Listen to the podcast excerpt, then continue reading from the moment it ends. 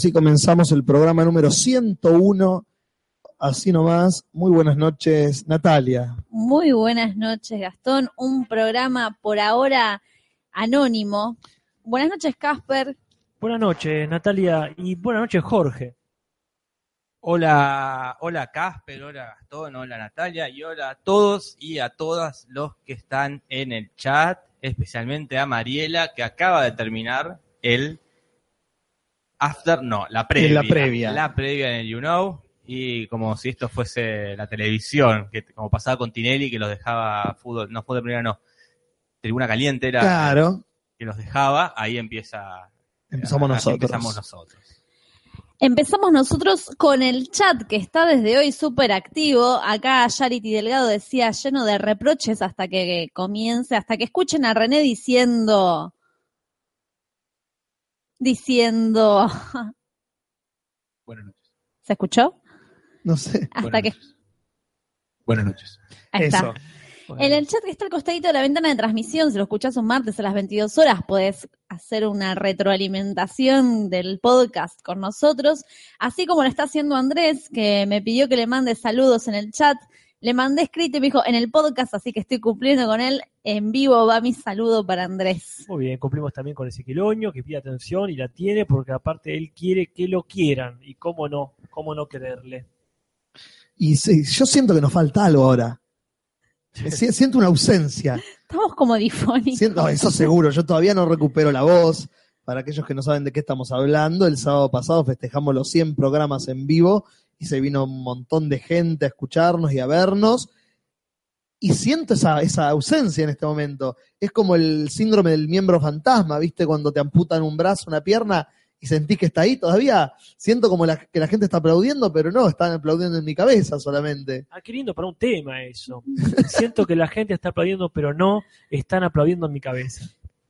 Pero la gente De puede, Calamaro. puede aplaudirnos cuando quiera porque hice No, lo hiciste. el botón del aplauso A ver. con tuve que recauchutar varios pedazos de la transmisión porque siempre interrumpíamos hablando nosotros Claro. así que ¿Cómo quedó? quedó quedó quedó bastante digno Por ejemplo, Con silbido y todo. quedó bastante digno es un pedazo de cuando René dijo buenas noches Claro. es un pedazo del principio es un pedazo de la despedida de Magrio es como tuve que recauchutar pero es como un resumen de todos los aplausos de la noche Claro. No, porque yo iba a decir, cuando Julis habla de una ausencia, pensé que iba a hablar de la ausencia que es una presencia en realidad, porque le vamos a dar las buenas noches. Y después un fuerte aplauso para José Luis Centurión. Hola, soy José Luis Esturión de Los Hornos. Oh, ¿Cómo vamos a usar de ese botón? Fíjate que el aplauso respeta el delay. Sí. que sale unos segunditos después. Pero... Genial, bueno, sí, un fin de semana con muchísimos entusiasmos, muchísimas emociones. Algunos hemos quedado este, marcados Sí. por, por el gasto de energía, pero Casper está enfermo, de hecho, Sí, ya sí, medio... me sobreexigí, pero Claro. valió la pena. Sí, yo no tengo garganta en este momento. Algunos nos fuimos a las como a las 8 de la mañana del escudo. Sí. Y, y algunos volvimos al escudo A las, a las 3 de la tarde. Ay, es cierto, encima. Bueno, es raro, como que yo siento ahora que les vimos las caras a la mayoría de los que están en el chat. Claro, es como lo boyer se volvió íntimo y Sí, sí, algo no va a volver a ser lo mismo. claro. Acá el Fachator que dice, Casper quedó marcado porque le apagué un pucho en la espalda. Un Benson, podemos decir ahora. Sí, este, qué lindo saber Le detalles. mandamos, le mandamos un Benson para. Claro. ¿Eh? No lo ameritaba. No, creo que no lo ameritaba. Francisco Fernández dice, no era mejor quedarse a dormir ahí. Hay que explicar demasiadas cosas. Claro. Este, Y ninguna nos dejan bien parado. hay yo creo que, que por respeto a los que no fueron ya habría que dejar de hablar un rato Bueno, está bien.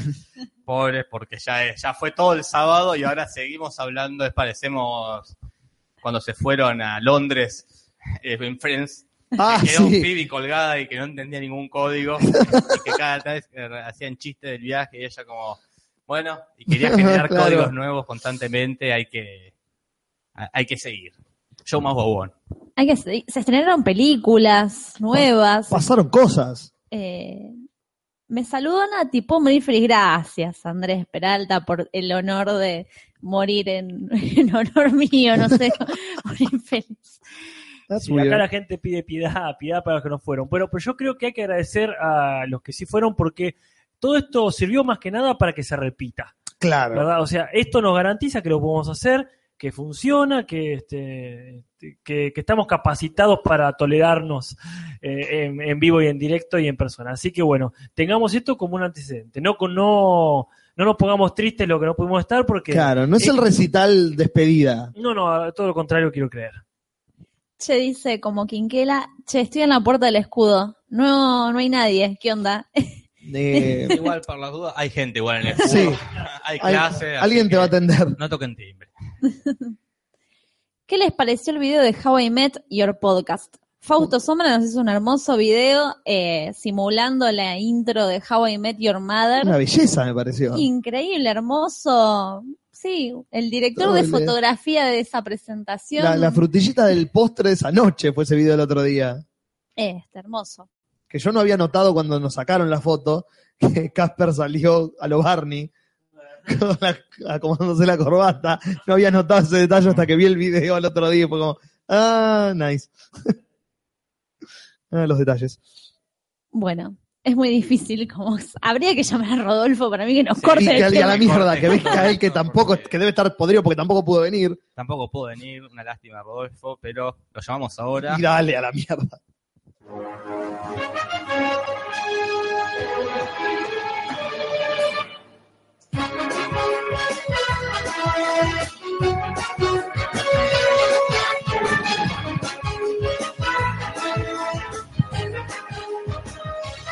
Gracias, Rodolfo. Noticias.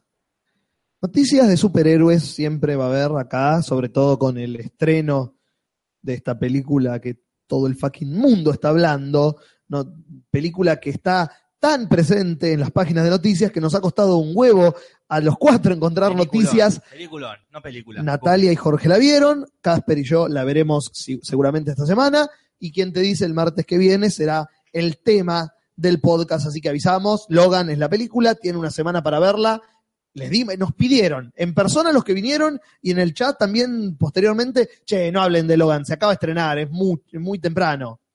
No sé, bancate los spoilers esta semana o vela, porque el martes que viene, si llegamos a hablar, te vas a comer todos los spoilers que existen.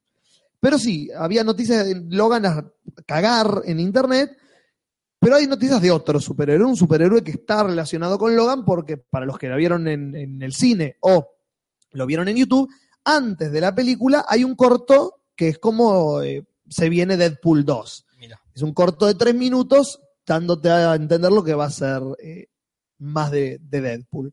Y esta noticia tiene que ver con eso porque se sigue viendo quién va a ser Cable. ¿Quién va a ser ese personaje que es el- la contrapartida de Deadpool? Y se siguen barajando actores. Se dijo Liam Neeson, se dijo Pierce Brosnan, decían el de Avatar, eh, Stephen Lang, que es para mí el mejor. Pero parece que este, este rumor es más que rumor, porque parece que este actor ya habría hecho una prueba de video.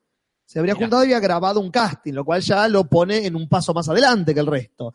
Y me encanta y espero que sea él porque se lo merece más que el resto. Y es ¿quién? Juli, ¿quién? David, ¿Quién? David Harbour. Y si digo David Harbour, ustedes me dicen quién, claramente. El sheriff de Stranger Things, el político de Suicide Squad, eh, un actor excelente de reparto, que le, le vendría muy bien un coprotagónico en algo de mucha guita como Deadpool para terminar de, de pegarla. Así que parece que este estaría hoy en día en el frente de la fila para ser de Cable.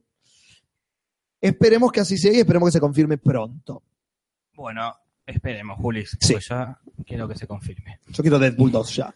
Quien está confirmada en una película de uno de los dioses de, de la comunidad, te lo resumo, y de este podcast, Lars von Trier, Sí. va a estrenar una película. Supongo que la estará filmando en realidad, ni que Imagino. adelantando. Y quien está confirmada es Uma Thurman, eh, que va a ser una de las protagonistas, junto a Siobhan Fallon Hugan. Sí. eh, que es la colorada de, de Dancer in the Dark y Dogville, la guardia de la cárcel. Ah. Mira vos. Esta película va a tratar de un asesino en serie interpretado por Matt Dillon, eh, y está desde el punto de vista del asesino en serie. Turman y Hugan son las víctimas de, de este tipo. Andás a ver cómo lo, lo narrará. este, Tétricamente. De manera excelente, Nati lo va a narrar. Sí, sí, De- sí. No sabe hacerlo de otra forma. Hay otras personas que se suman al reparto. Really Q, de Mad Max. Sophie Gravel, que calculo que es la colorada de, eh, de The Killing. No la protagonista. Ah, ¿no es la protagonista? No, es eh, Mirel Enos, la protagonista de, Ah. de Killing. Ella ¿Cuál no sé quién es. ¿Será la madre de la chica? No lo sé. Ah, ahora lo voy a buscar. Eh, y Bruno Hans. Gans. Gans. El Hitler de la caída. A ver. Es el conocido por todos como el Hitler. El único Hitler. A partir de ese, de que él lo hizo, ningún otro actor debería volver a ser de Hitler o intentarlo siquiera. Porque es perfecto. A ver. Eh, sí, es la madre, me parece, de la chica. De, de Killing, de Ujú. Rosie, ¿no? Rosie era. La, la- la desaparecida muerta. sí, Sí. Rosie.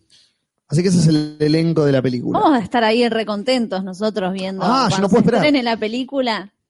Yo me acuerdo en Infomanía que aparece Uma Thurman, que está irreconocible, zarpada escena tiene. eh, como genial. Bueno, y hablando de genial, genial, genial, no podemos dejar de hablar de Un Buen Día, No, literalmente. No podemos dejar de hablar de esta historia que narra las vicisitudes de una chica con SIDA. Spoiler. Pero no es la, la única película que, que con la temática sidosa. Temáticas y dos. Tenemos Filadelfia, tenemos esta de Matthew McConaughey, Dallas Buyers Club. Dallas Buyers Club, y cagate de risa, Bueno. Julis, y vos, Nati, agarrate del orto, porque parece que la Bella y la Bestia es una metáfora sobre el SIDA. ¿Cómo? Cito textual a el, el productor, voy a buscar su nombre ya, o no, el director, Bill Condon, no, Claro. Bill Condon. Bill Perfecto. justamente. Chao. Cierra por todos lados. No, tiene sentido. Bill Es Condon. Bill sin condón. es- claro, es- haciendo una metáfora sobre el SIDA, hermoso. Dice, él fue maldecido por bestia. claro. Y esta maldición trajo consigo un gran dolor en las personas que le rodeaban. Fue maldecido por obrar mal. Porque le dio la espalda a la viejita que le Claro. fue. Le dio la espalda justamente. Y si la, la vida le da la espalda, te hace el culo. bueno, ¿Qué? eh, claro, obró mal como quien no se cuida eh, correctamente cuando tiene relaciones. De la misma forma eh, le pasó a Bestia. Y bueno, como bien, como bien indica acá, para él Sí, perdón, por favor, decí la bestia, porque bestia es el de los X-Men y, No, y- es- claro, y me, confunde, me confunde muchísimo todo esto. Bueno. Dice, pero tal vez existía la posibilidad de un milagro, una forma de que la maldición se cancelara. Ahí, bueno, yo, en la vida real es más difícil, Claro, ahora. milagrosamente te cures, pero bueno, a, a bestia le, a la bestia, a le bestia, a lo bestia, A lo no le bestia. ocurre. Parece que el director, este, Condon, es abiertamente homosexual, eh, era abiertamente homosexual, pues murió. ajá. No, Bill Condon es el director de, de esta. No, entonces, Ash, ay, ¿quién es el...? De la, de la El nueva. productor ejecutivo Ashman, ahora sí, que él sí murió de SIDA Ah. en el 91. Eh, Ah, por, por eso la rosa. Por, eso la peste rosa. Por la peste rosa. Siguen las metáforas Ah, sobre el SIDA en el cine. eh, así que eh, esto se revela ahora. Claro, ¿no? 20 años después. 20 años después se verá que era toda una metáfora sobre el SIDA o sobre cualquier otra cosa, ¿no? Porque es una maldición que te viene porque está algo mal. También puede ser un cáncer de pulmón por fumar. Claro. eh, puede ser una pata rota. Puede ser metáfora de muchas cosas, pero así son las metáforas, Julis. Son lo que quieran a que lo- a seas. lo que convenga. Y sí. Lo raro es la forma en que te curás. Como buscando una chica linda. Claro. eh, O sea, nada- es, entonces un- no solo es una metáfora sobre el SIDA, sino que es una alegoría en contra de la homosexualidad. Porque la maldición es por hacer algo mal, que es tener sexo homosexual, y te curás buscando una mujer. No, no, no. no. Nos estamos poniendo una- literales cuando nos conviene. Es una metáfora en contra de la homosexualidad. El SIDA no tiene nada que ver con la homosexualidad. Juli, Estoy haciendo la analogía sobre esta y dónde se, se hizo, la película se hizo en el 90. No, no, pero en ningún Que momento la hablan de la homosexualidad. Vos te contagias SIDA porque no tomás las medidas suficientes como para cuidarte y tener una relación segura. Pero te curás buscando una chica linda. sin SIDA. Él No, eso no te cura Él el estuvo con una chica linda con SIDA, se contagió y dijo, "¿Cómo? si estuve con una chica linda No, con SIDA, eso me no contagié. tiene lógica. Si estoy con una chica linda sin SIDA, me curo. O por ahí es en contra de, de compartir jeringas. de También. las También, drogas puede ser pues, también que claro. sea, o de la Como- medicina de la medicina no cuidada, gente que usa jeringas varias veces, puede ser, es una metáfora de muchas cosas. Cada uno agarra lo que le conviene. Claro.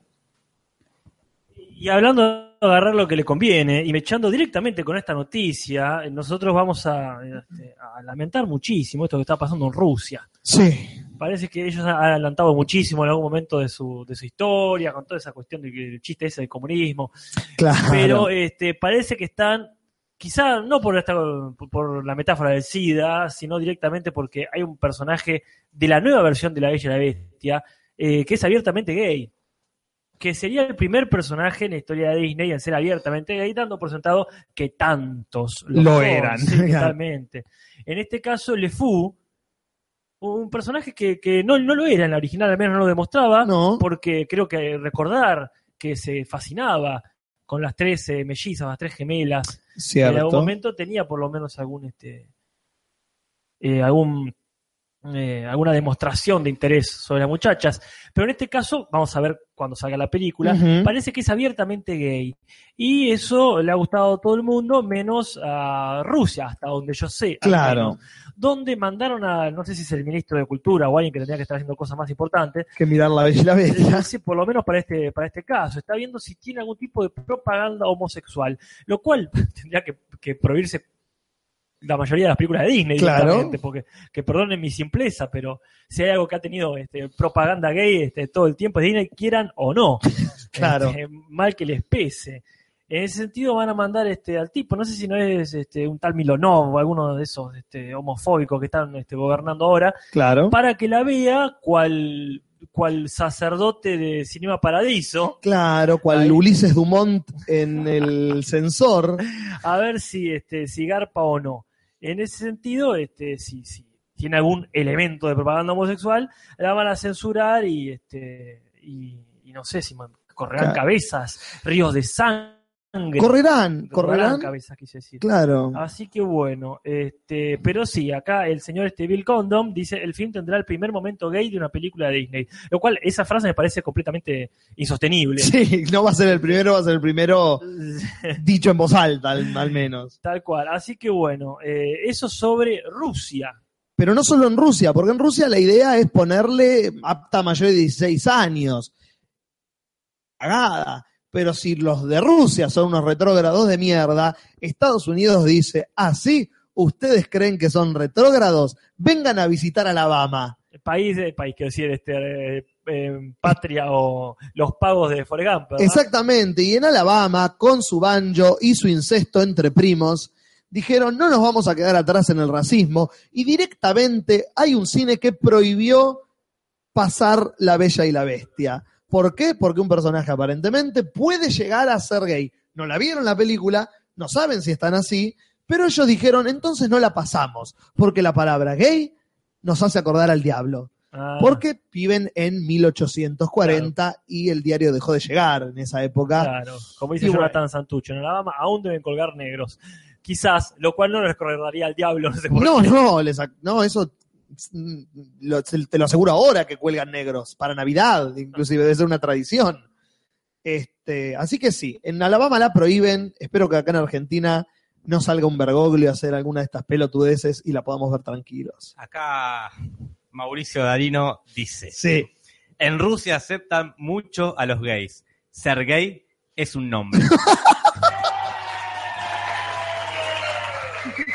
Gracias, Mauricio. muchas gracias. Justo la casualidad, no sé, es para mí es el podcast de los gays, ponele, de los y las gays, porque yo también Ajá. tengo una noticia sobre Disney Ajá, y sobre el mundo gay, no te puedo creer. que es que acaba de emitir Disney el, epi- el primer episodio de una serie donde hay un beso entre personas del mismo sexo. Ajá. Que para Disney es como una locura. ¿Qué pasó? completo con lo que dice Nicolás, el apellido largo. Si su presidente es Putin. Seguimos. La serie se llama Star vs. The Force of Evil. No sé si la conocen ustedes. No, No, Quizás no. en la comunidad, eh, la gente que está como mucho más actualizada con estas cosas la conoce. Es una serie de Disney em, que es la segunda serie dirigida y escrita por una mujer. Sucede que es- están los protagonistas de, de la serie escuchando una banda y mientras tanto en el fondo, eh, se llama Just Friends, la canción, se empiezan a besar todas las parejitas que hay atrás de ellos Ah. y entre ellos hay muchas mujeres que se besan y hombres que se besan y ellos, los protagonistas, se quedan mirando a su alrededor porque son amigos y no se besan. O por lo menos eso es lo que veo en la imagen no son, aquí. no son de la clase de amigos que se besan. claro. Ponele, claro. Este, así que, bueno, está avanzando Disney. Pero ya era hora. En 2017. Está.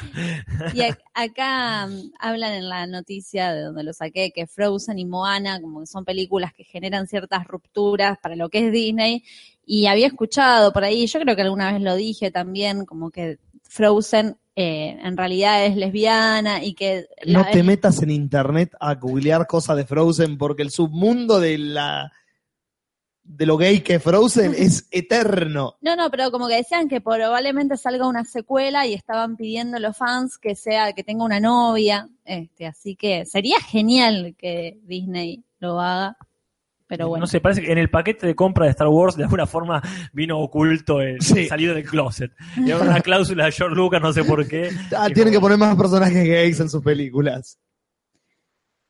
Bueno, pero las noticias no paran, ¿verdad? No, Y siguen y siguen. Sí. Y no sé a quién le toca.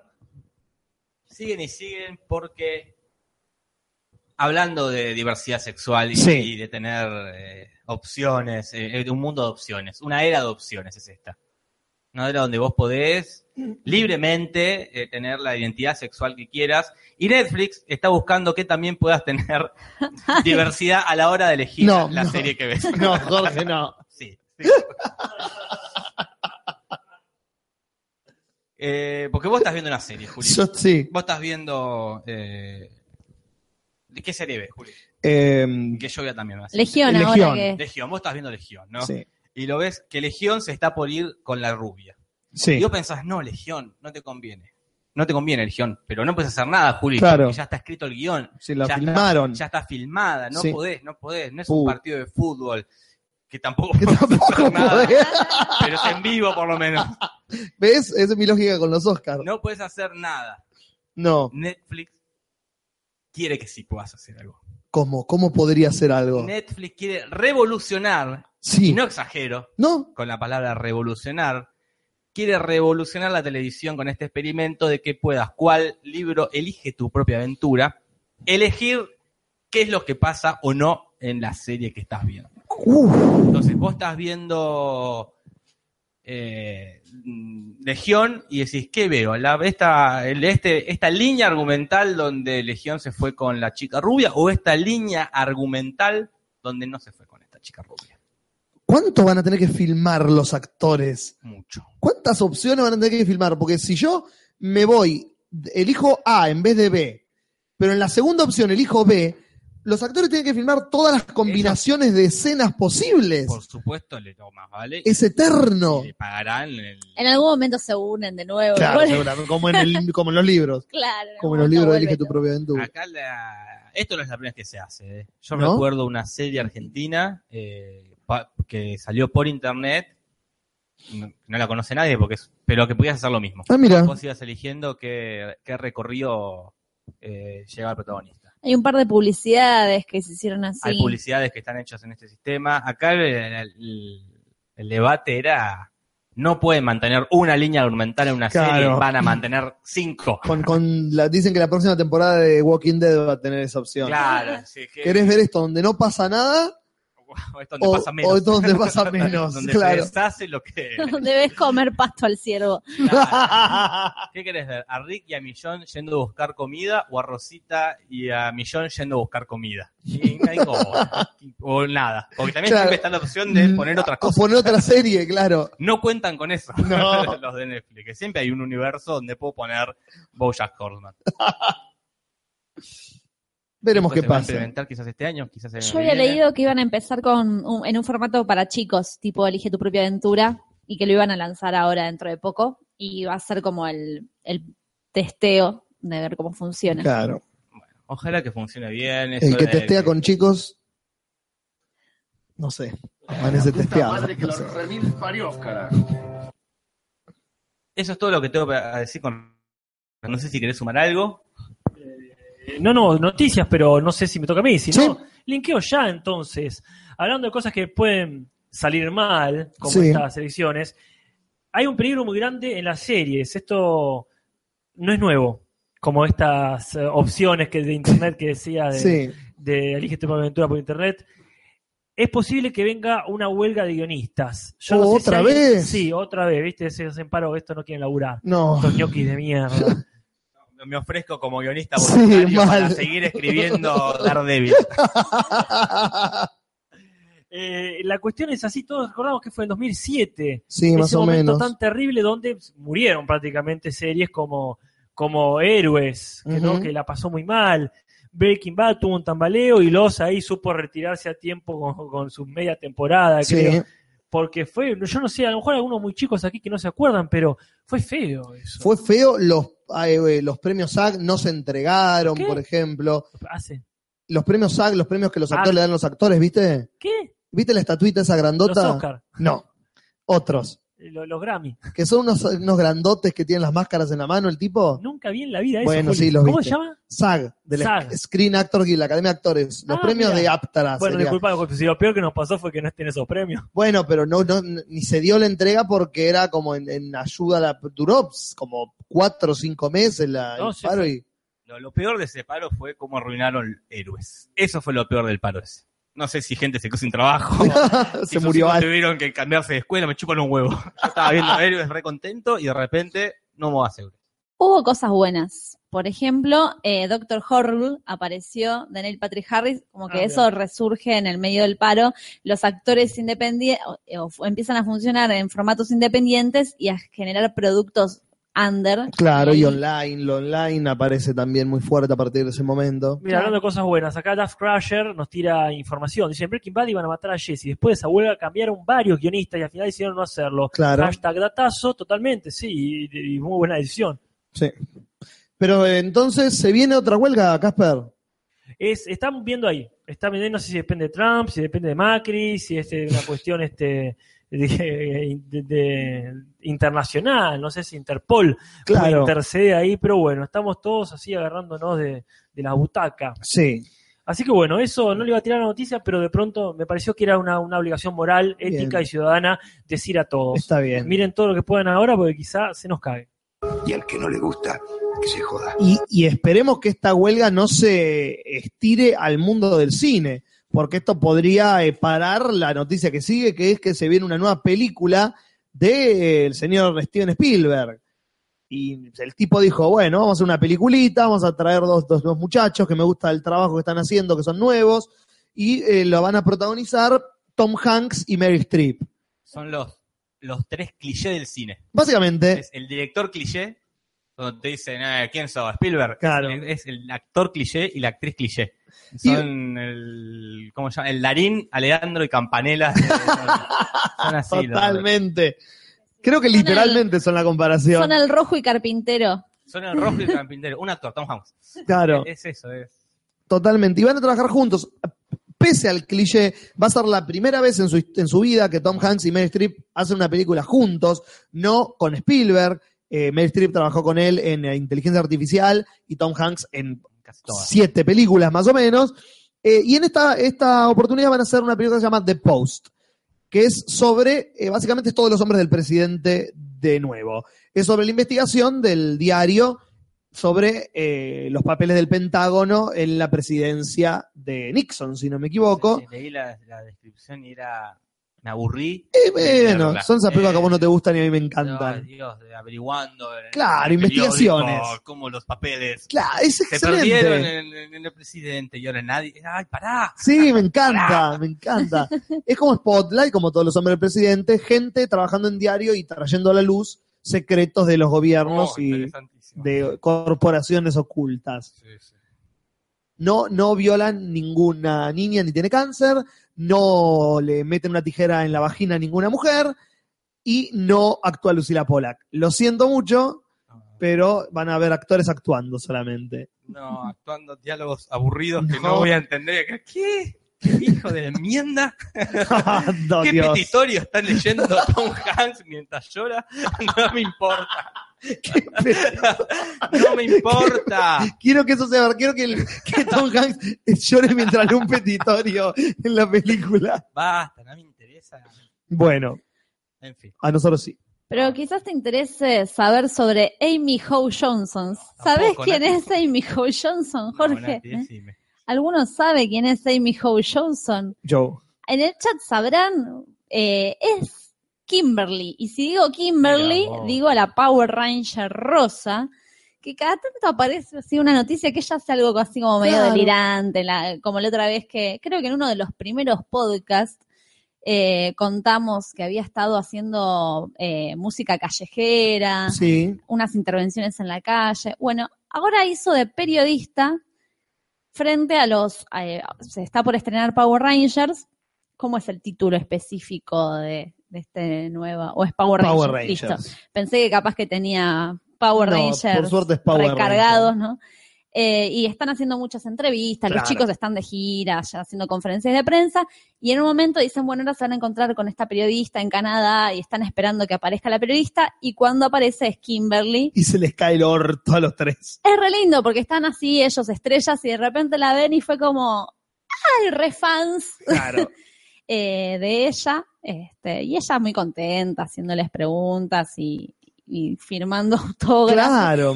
¿Se firman autógrafos hoy en día? Sí. Eh, El otro día me preguntaba eso. Ya están en extinción los autógrafos. No, creo que todavía depende de la persona. Hay, hay algunos que les gusta más el autógrafo que la foto. El problema es que algunos los combinan. Entonces Claro. vos ves que los famosos pobres están ahí y le piden la foto y el autógrafo. Y es como, no, le- tengo mi tiempo es valioso también. El autógrafo sí me parece una cosa tan idiota. ¿Tan para qué? Por, sí, siempre cuando me ponía a analizarlo era como, ¿qué, me, ¿qué función me cumple esto? Sí, no, el La- otro día me tener la firma. Es de una puro- persona. Porque aparte, ¿qué es? ¿Para qué lo querés? Es el recuerdo de que existió y que tuviste una interacción con la persona. Por no cortarle un pedazo de pelo. Claro, para no, claro, para no intervenir al ser humano, le pedís que te firme un papel, digamos. Es el recuerdo vívido de que esto ocurrió y que interactuaste con esa persona. Una pelota, una remera. Es como Yo tengo un buzo. Claro, po- poderle haber pedido cualquier cosa.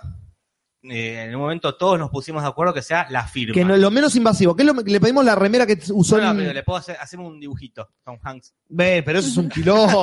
algo Ah, tiene que ser algo universal. Un circulito con, con dos. con Y dos no, pero el, dibujito es para los dibujantes. En mi casa Ah. hay, hay- no en esta, digo, en la de mi viejo, ¿no? Mm. Está el de Fontana Rosa, y es un dibujito, un Mendieta, firmado por él, y está bien, es un original de Fontana Rosa. Perfecto, en ese es un sentido- original de Fontana O Rosa. sea, a un actor estaría bueno pedirle una actuación, pero justamente el problema es ese que eh, Es lo más es invasivo del efímero. mundo. Eh, no, que es efímero, o sea, Claro. actuame, Ah, yo me, me ahora muy- está bueno, lo filmás. Eh, Ahora, claro, Hanks, Actuame algo, actuame algo no, actuame un cachito de Forrest Gump. exactamente. ¡Oh, No Dios! le pedís a Fontana Rosa, inventame un dibujo nuevo. Es, eh, claro. dibujame eh, a Mendieta. Y cachito. pero- haceme la escenita de cuando se muere Jenny. Imagínate. eh, No, no. Bueno, ahora que decís, eh, está el video este que me mostraba Casper, que lo subió alguien en la comunidad, le niegan que al nene les a- le- los arma, te transforma en Negan. Entonces es como Ah, que le pone el, pecho, la pelvis, como este, te sacas la foto, pero además interviene en tu cuerpo. El actor te hace hacer de es- Negan. se lo ve a él que está interviniendo un nene y le hace Qué fuerte. Pone, pone el pecho así, baja la cadera así. Mira vos. Sí. Bueno, es un. mini talleres con Jeffrey Dean Morgan. Sí, yo me acuerdo, ¿cómo se llama el actor de Volver al Futuro? Este, bueno, no me acuerdo. Eh, el que hace de, de Biff también. Eh, Sí, este, no. Que, que tiene su cancioncita de las cosas que me rompen la bola de lo que me pide la gente. Mm. Y bien, al tipo le pedían las frases, más allá de preguntas, que tiene, lo deja muy en claro, más allá del autógrafo, el, el tema de decime tu frase tal o contame algún secreto de la filmación, algo que demuestre, eh, en este caso la información demuestra que vos estuviste con él. Claro. De primera fuente eh, me dijo tal cosa. Entonces está bien, no tenés el recuerdo ahí este, físico, pero tenés algo invaluable que demuestra que sí estuviste con él, un- un- una data. Qué hincha que la gente. Como le piden a Jorge la voz. Como, claro. Hace la voz. Hace la voz, hace la voz. Hacé la voz, hacé la, respuesta. Vos le tenés que contar con la misma frase. Yo tengo una, una, una foto que la tiene mi mamá todavía enmarcada en, en, en, mi- en la casa de ellos, ¿no? En la Sí. de mis padres, una foto que tengo con Daddy Brieva y otra con el chino Volpato. Fuerte. ¿Y Miguel? Yo era la- no. Una mierda era Miguel. Me pasó lo mismo cuando fui a ver a No, Miguel no, no, no, no, Es famoso. ey, ey, ey, ey, ey, yo- pará, pará, me estás poniendo palabras en mi boca. No, yo estoy diciendo. No, sé si te- me pasó lo mismo que a vos. No salió, no, no, no lo vi. No sale.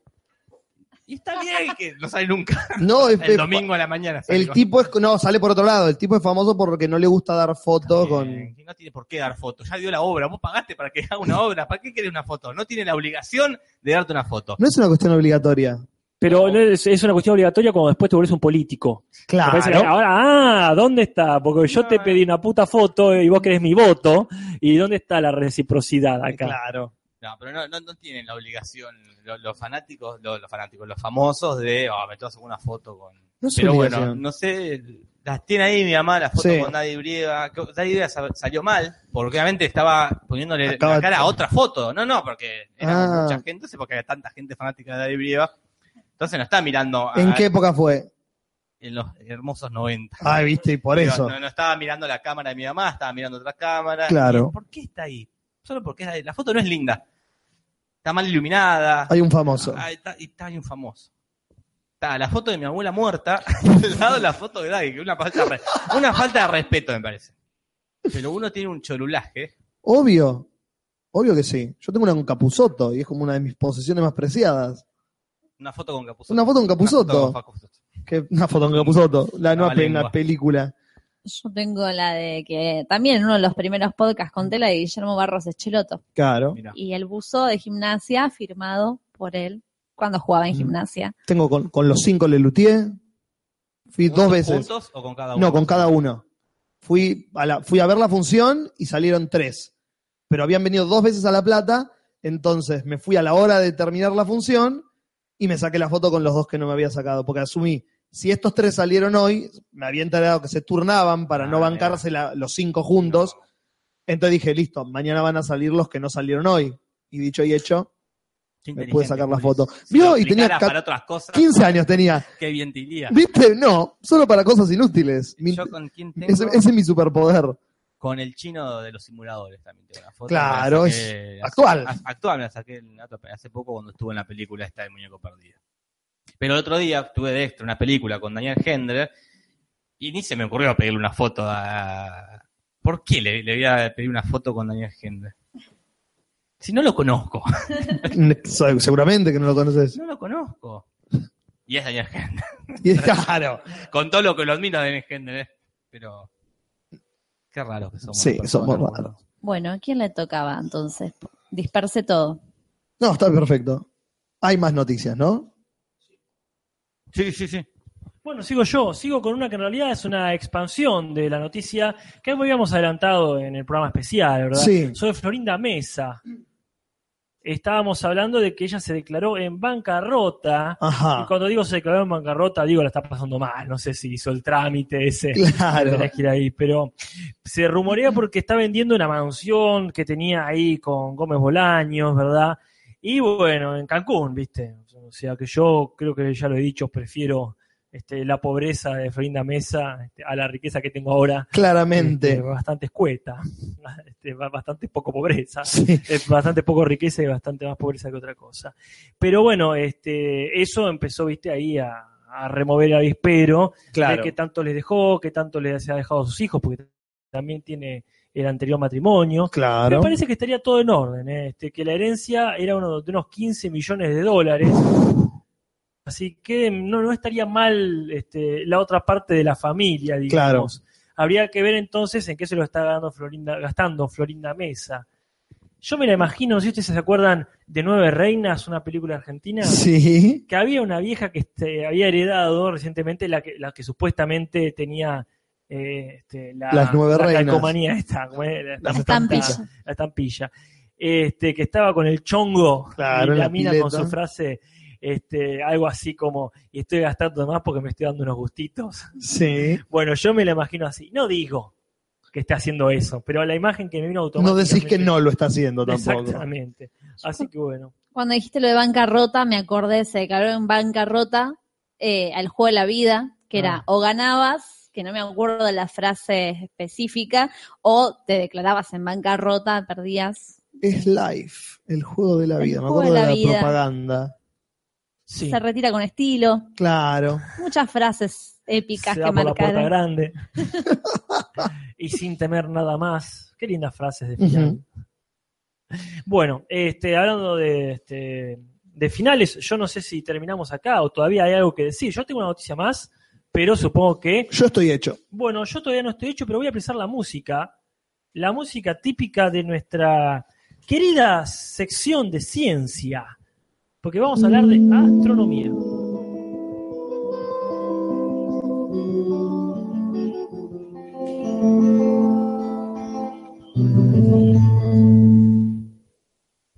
Y muy bien, eh, viene muy bien específicamente de esta, esta escalera del cielo, porque vamos a hablar de noticias que tienen que ver con este, la bóveda celeste. Ah, Ajá. Parecería ser, y te lo digo así como lo leí, que se descubrieron planetas como Tatooine.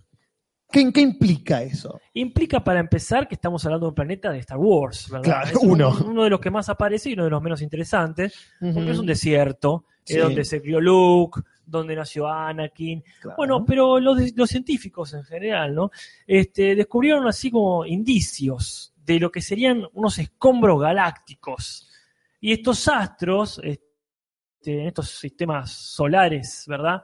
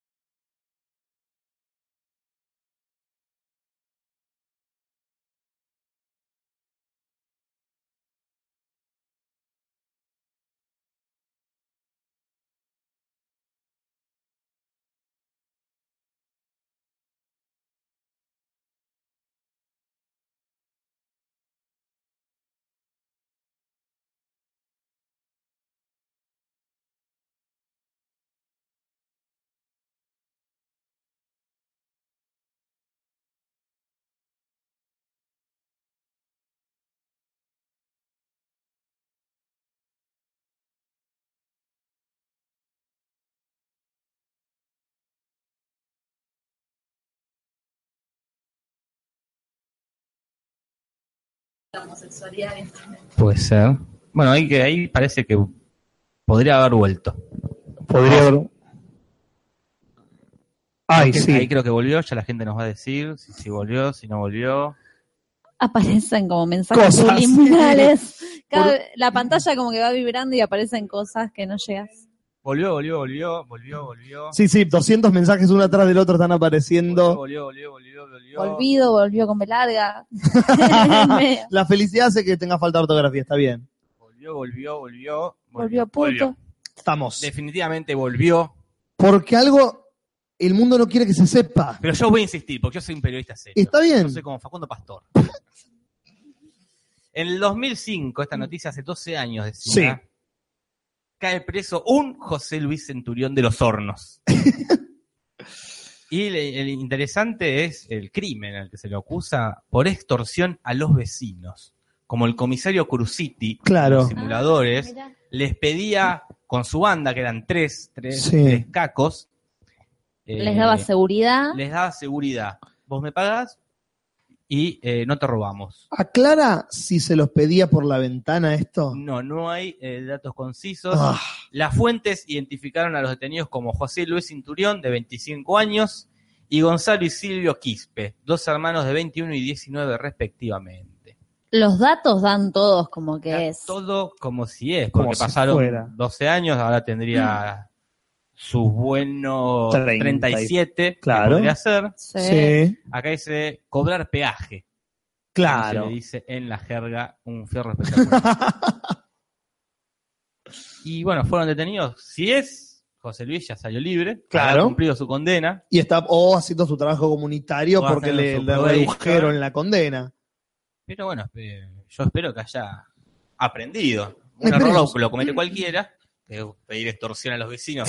es un error. Es, claramente es un No, error. no tuvieron las mismas posibilidades que nosotros. No tuvo la suerte de que vengan los simuladores a hacerle creer que hay extraterrestres para que él reflexione. Por ejemplo, Y bueno, tuvo que caer, tuvo que ser privado de su libertad para que entienda, no es verdad, voy a trabajar de, barriendo las calles. claro.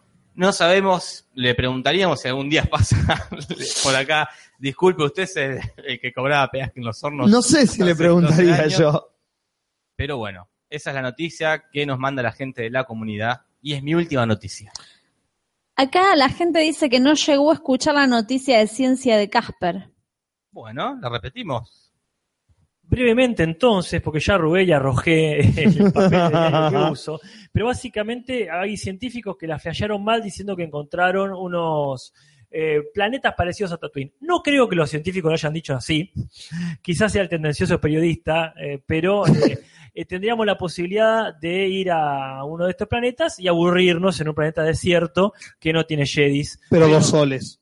Pero sí dos soles, como decíamos, eh, lo que recordamos por esta escena de Star Wars donde Luke ve los dos soles con la música de, de John Williams ahí de, de fondo, invadiendo todo y creando el ambiente. Pero bueno, lo que decíamos que era probable que Disney eh, vea la iniciativa copada y se mande ahí un parque temático a- al estilo Star Wars. Tipo Space Mountain. De Acá, Space Jam. eh, yo soy M3, creo que es así el. Yo soy M3, está hace rato diciendo que en Venezuela prohibieron Logan. Lo cual me parecería correcto. Cualquier país sudamericano con un poco de respeto tenía que censurar Logan por lo racista que es Logan. No Ah, el personaje, sino la película. Es muy Em- racista. Empieza y ya es, bueno, ya casi que le das la razón a Trump. Así empieza. Damn. Entonces como, Como, sí, sí, empieza con cinco o seis ladrones mexicanos robándole el auto a Logan. Ah, shit. Así empezás.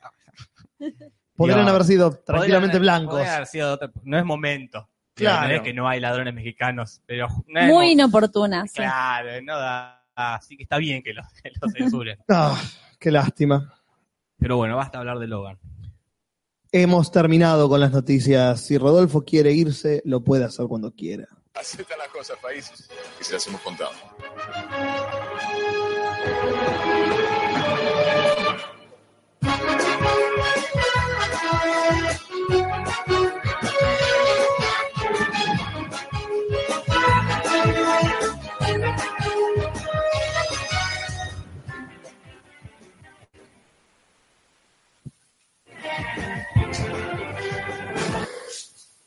Tres tristes, tres trailers, tres tristes, tres trailers, tres tristes, trailers de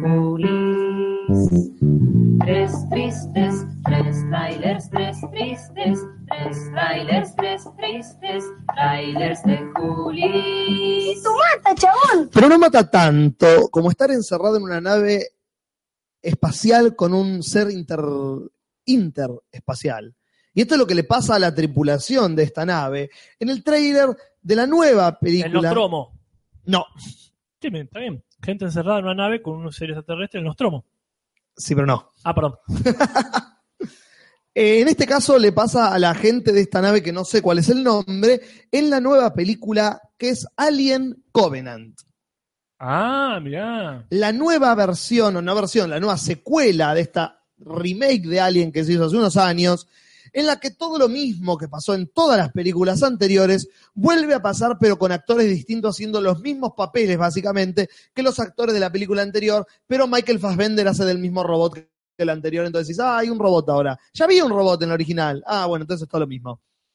Y es todo lo mismo. Catherine Waterston, la actriz de Inherent Vice, la de Joaquín Phoenix de hace un par de años, es la protagonista en este caso, y tienes toda su tripulación, está el robot que hace Michael Fassbender, está Danny McBride que hace el alivio cómico de la película, y un par de negros que seguramente morirán primeros, Eh, está eh, Demian Bichir, el actor mexicano, que seguramente va a ser el que te esperás que muere, pero sobrevive al final porque es el coprotagonista, pero es latino, entonces nunca sabes si lo van a matar o no. Este, y el tráiler es básicamente lo mismo. Ah, vamos a colonizar, es como, es como Passenger, estamos yendo con esta nave a este planeta, vamos a ver si es habitable y traemos la humanidad para acá. Llegan al planeta y ven que hay trigo y dicen, uh, ¿cómo hay eh, vegetación de, de la Tierra acá? ¿Qué, ¿Quién la plantó? Se pregunta un personaje que parece más inteligente que el resto. Pero no hay nada, no hay pájaro. Y dicen, uh, esto, ¿no vieron las películas? No, están en el mismo universo que las películas anteriores. ¿Cómo no se esperan que vaya a pasar algo malo? Y Juli, no aprendemos más. Los seres humanos somos así. Es cierto, eso es, Somos así, hijo. Está muy bien. Me parece coherente con, con nuestra lógica humana. Claro. Así que se viene otra película de Alien, en este caso Alien Covenant, que va a ser más de lo mismo. Fue un, Se me escapó, perdón, perdón, mala mía. un estomata precoz. Está bien. Es que él- él es- sí. Un huevo lo que estaba diciendo. Dale, dale, Juli. Fue muy sutil de tu parte. Este, Es- Pero- el, el estomata era por el, por el alien original. claro. Eh, que sí mata el Alien original y seguramente un montón del elenco en esta película que se llama Alien Covenant. ¿Qué quiere decir Covenant? La puta que lo parió. Ahora sí habías hecho la pausa para el botón. Sí. Ah, está bien. Covenant es creo que comuni- comunidad o algo así. Ok. pero no mata tanto como estar en una cena con familiares que quieren hablar de cosas que vos no estás quer- queriendo hablar y estás re incómodo, ¿viste? Estás con tus parientes y no querés Sí. estar ahí. Y esto le pasa a Richard Gere y a Steve Coogan No, y, a, y ya a Laura tiene que Linney. pasar más cosas. Sí, pobre, le tiene que pasar un Oscar de una puta vez No, no, a Richard no. Gere. ¿Qué le va a pasar? Y nunca le pasó ni una nominación. Pero en esta vez por ahí se lo dan porque esta película es The Dinner, la cena. Y es una película en la que Steve Coogan, el actor de Filomena y, Top, y Tropic Thunder, es el hermano de Richard Gere, que es un político bastante prestigioso en, en Estados Unidos, que lo cita a él y a su mujer, que es Laura Linney, Ujú. eh, porque ¿Quién es Laura Lini? Laura Linney es la actriz de la vida de David Gale, eh, Kinsey, La voy a buscar eh, mientras. muchas otras películas eh, que ahora no me acuerdo. Y Mm. lo cita porque el hijo de él y el hijo del hermano, que son amigos, aunque ellos dos hace mucho que no se hablan, Ajá. parece que se mandaron una cagada y cometieron un crimen que está saliendo en todas las noticias. Pero como él es político, pudo ocultar la identidad de los criminales. Claro. Y se juntan esta estos familiares a decidir qué es lo que conviene hacer. Si mandar a sus hijos a la cárcel por lo que hicieron o tapar todo porque los perjudicaría y perjudicaría más que nada la carrera política de Richard Gere. Así que es un thriller eh, político psicológico familiar con un montón de actores copados. Acá me dicen que en The Truman Show es la esposa de Jim Carrey. Exactamente. Mira, buenísimo. Y eso es The Dinner. Pero no mata tanto como estar en el medio de la guerra del Imperio Otomano y no saber qué hacer. Uf, ¿A quién no le pasa, no? Típico, estás un sábado en tu casa y te encontrás en el medio del Imperio Otomano. Eh, esto le pasa a Oscar Isaacs, que es eh, el protagonista de Llewellyn Davis de los Cohen o Apocalipsis en X-Men, Claro. eh, que es un tipo que está ahí viviendo en Constantinopla, no. Estambul, eh, que conoce una pareja que es Christian Bale, que es un periodista, y su mujer, que es Charlotte Le Bon, que es una actriz francesa, si no me equivoco. Y automáticamente los conoce, se hace amigo de él, pero este aquí que se enamora de ella. No, la puta madre, boludo. Y en el medio de esta vida, el imperio otomano empieza a matar, eh, hace la masacre de los tipos estos, los... eh, ay, no me salen de dónde son. Eh, ¿Qué mataron los otomanos? Eh, parece que estoy jugando al trivial. Sí, sí. Eh, Una- me sale, ah, es con A, Armenios. La, la masacre de Armenia, está, Armenicidios. el armenicidio. El, el holocausto armenio. El holocausto armenio, como bien me dice Casper, exactamente, es lo que hacen los otomanos y ellos se encuentran en el medio de este quilombo. Ella es armenia y la tienen que proteger. Y este romance de tres puntas se ve modificado por el escape que ellos quieren hacer de este quilombo en el medio de la guerra. Una película por lo menos interesante en que nunca se contó esto en el cine. Sí, porque es cierto, el, ge- el genocidio armenio es una cosa muy nombrada, Ujú. muy, muy- que si- siempre viene como, como rémora, o sea, como, como eh, adjunto de otra cosa. Claro. Entonces no se olviden de esto, no se olviden de esto, y ya que estamos, metemos en el combo el genocidio armenio. Me parece muy bueno que finalmente nos expliquen qué carajo fue. Exactamente. Y de la mejor manera que con una película. Claro, y esta película se llama The Promise, La Promesa, y se estrena en este año. Y ese es el tercer y último tráiler de la semana. Pero no mata tanto Opa, opa. como que estén robándole un viejo y eh, no, no tener la- el, el mismo timing que tiene Superman para eh, cambiarte de, de tu versión civil a tu versión superheroica, ¿no? Porque hoy mencionaste el, el cortito de Deadpool, pero no hablamos del cortito No. de Deadpool. No sé si es un trailer, es un teaser más que un tráiler, Mm. pero es, es muy gracioso. Es Deadpool. Es, es Es todo lo que queremos que sea. No, no lo vi. Están robando un viejo, está Deadpool, Deadpool caminando vestido de, de, de persona, Wilson. de Wade Wilson, y empieza la musiquita de Superman, y él se mete en una cabina telefónica y casi en tiempo real se cambia. Pero bueno, Claro. con lo difícil que es ponerse un traje de catsuit encima, se saca la ropa, se pone el, el traje de puesto un quilombo y todo lo ves adentro de él de la cabinita como complicándose la vida. Y aparece Stan Lee. Aparece Stan- le dice Stan Lee como que le pega el grito Che, qué buen traje. este, es gracioso y termina que, bueno, matan al pobre viejo, no lo logra salvar. No, Y Deadpool se echa sobre el cuerpo del viejo y dice, bueno, mala suerte. tendría que haber llamado a la policía. Eh, es muy lindo, la verdad. Ay. Promete. Acá la gente en el chat pregunta dónde están los natinotidrones. Eh, No, no hay, yo, no hay siempre. claro, no salen noticias de drones a diario. Va a haber que esperar unos días. Sí, solo, solo porque lo compartieron en la comunidad y porque podemos poner a lo mejor este, la música de, de drones, una especie de, de extra, ¿cómo sería? Un plus, un bonus track. Este, nos comentaron que hay noticias de drones.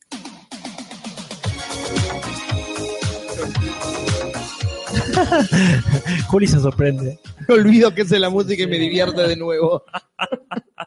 Eh, que no es una noticia, es un chisme de drones nomás. Que, Chismes de drones. Sí, sí, tal cual. Con Susana Rocasalvo. Porque parecería que este eh, había un dron dando vuelta por el barrio y una mina le empezó a tirar piedras para que se aleje y como no, se- se reía el dron de la puntería de la mina, eh, salió con la escopeta de la casa. Este es una, Santiago José compartió este chisme y la mujer lo agarró a escopetazos y el dron sí se dejó de reír y tomó, se tomó este, este, el palo. Eso nomás.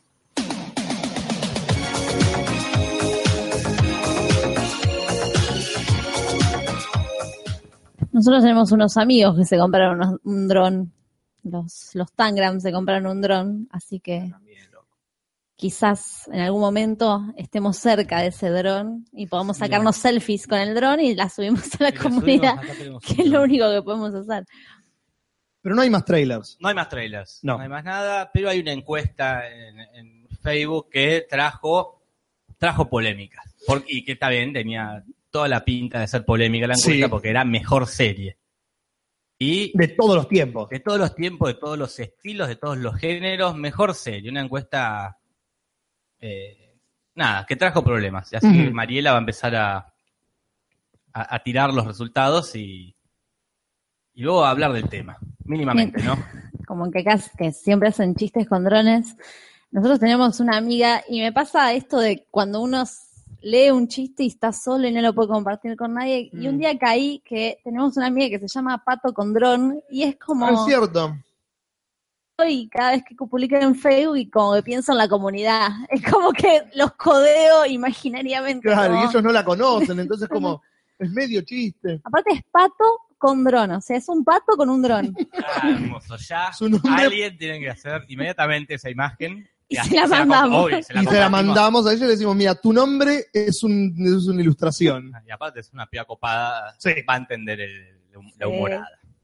Pero bueno, la encuesta es la mejor serie. Se mezclaron todo tipo de series, tiene esta eh, característica anárquica la encuesta que cada uno pone y vota lo que quiere, desde series hasta películas como Mingo y Aníbal. Así que no sé si Mariela está. Ah, está. Mariela está y tira el puesto número 5, que es Lost. Estoy de acuerdo. Es la serie.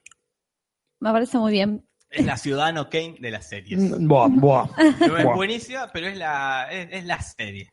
Es la serie por la cual muchos empezamos a ver series. Claro, e- es la que formateó la manera de ver series hoy en día, por lo menos en, este siglo XXI. Así que sí, me parece genial que esté, lamentablemente no en el podio, pero sí en el top 5, absolutamente merecido. Julis no la vio, No, así que cuando dijo, bue, es- no, y Eh. no tiene validez porque no la vio. vi la primera temporada entera, no me enganchó. Eh, La dejé de ver. Es una serie que. No es que no la vi. entera. Y en el cuarto puesto está Game of Thrones. Una serie que Épica. épica, dice Julis. De- nombrame otra serie como Game of Thrones antes de Game of Thrones, no después. Antes de Game of Thrones. Una serie de ese nivel. Una serie épica. Hmm. Bueno, Hércules, Gina, Pisa Guerrera. Bueno, claro, pero Son épicas. Bien Una- hechas. Una, una epopeya. Claro, pero bien hechas. Claro, Game of Thrones agarra a Hércules y Gina Princesa Guerrera y dice, bueno, esto lo podemos hacer con buenos actores y buenos efectos. Nada mal con y en Lucy otra Loles. época, y en otra época. Está bien, eso Eh, le, le- le hay que agradecerle. los limitó. Todas las series le tienen que agradecer a Lost. Eso. En otra, sin Lost, no podemos haber hecho. Nadie hubiese dado tanto presupuesto a una serie de televisión si no hubiese sido el éxito de Lost. Es, es probable. Pero así, al podio, Casper. Sí, vamos al podio. Eh, sí, Lucas Pilesi pregunta si Lost no es épica. Bueno, lo es en un sentido, este, por supuesto, porque hay una travesía, un recorrido del héroe, todo lo que queramos, pero nos referimos a épica en el sentido del- del género este, que tiene que ver con lo medieval y etcétera. Muy bien, este, por ahí tiraron este.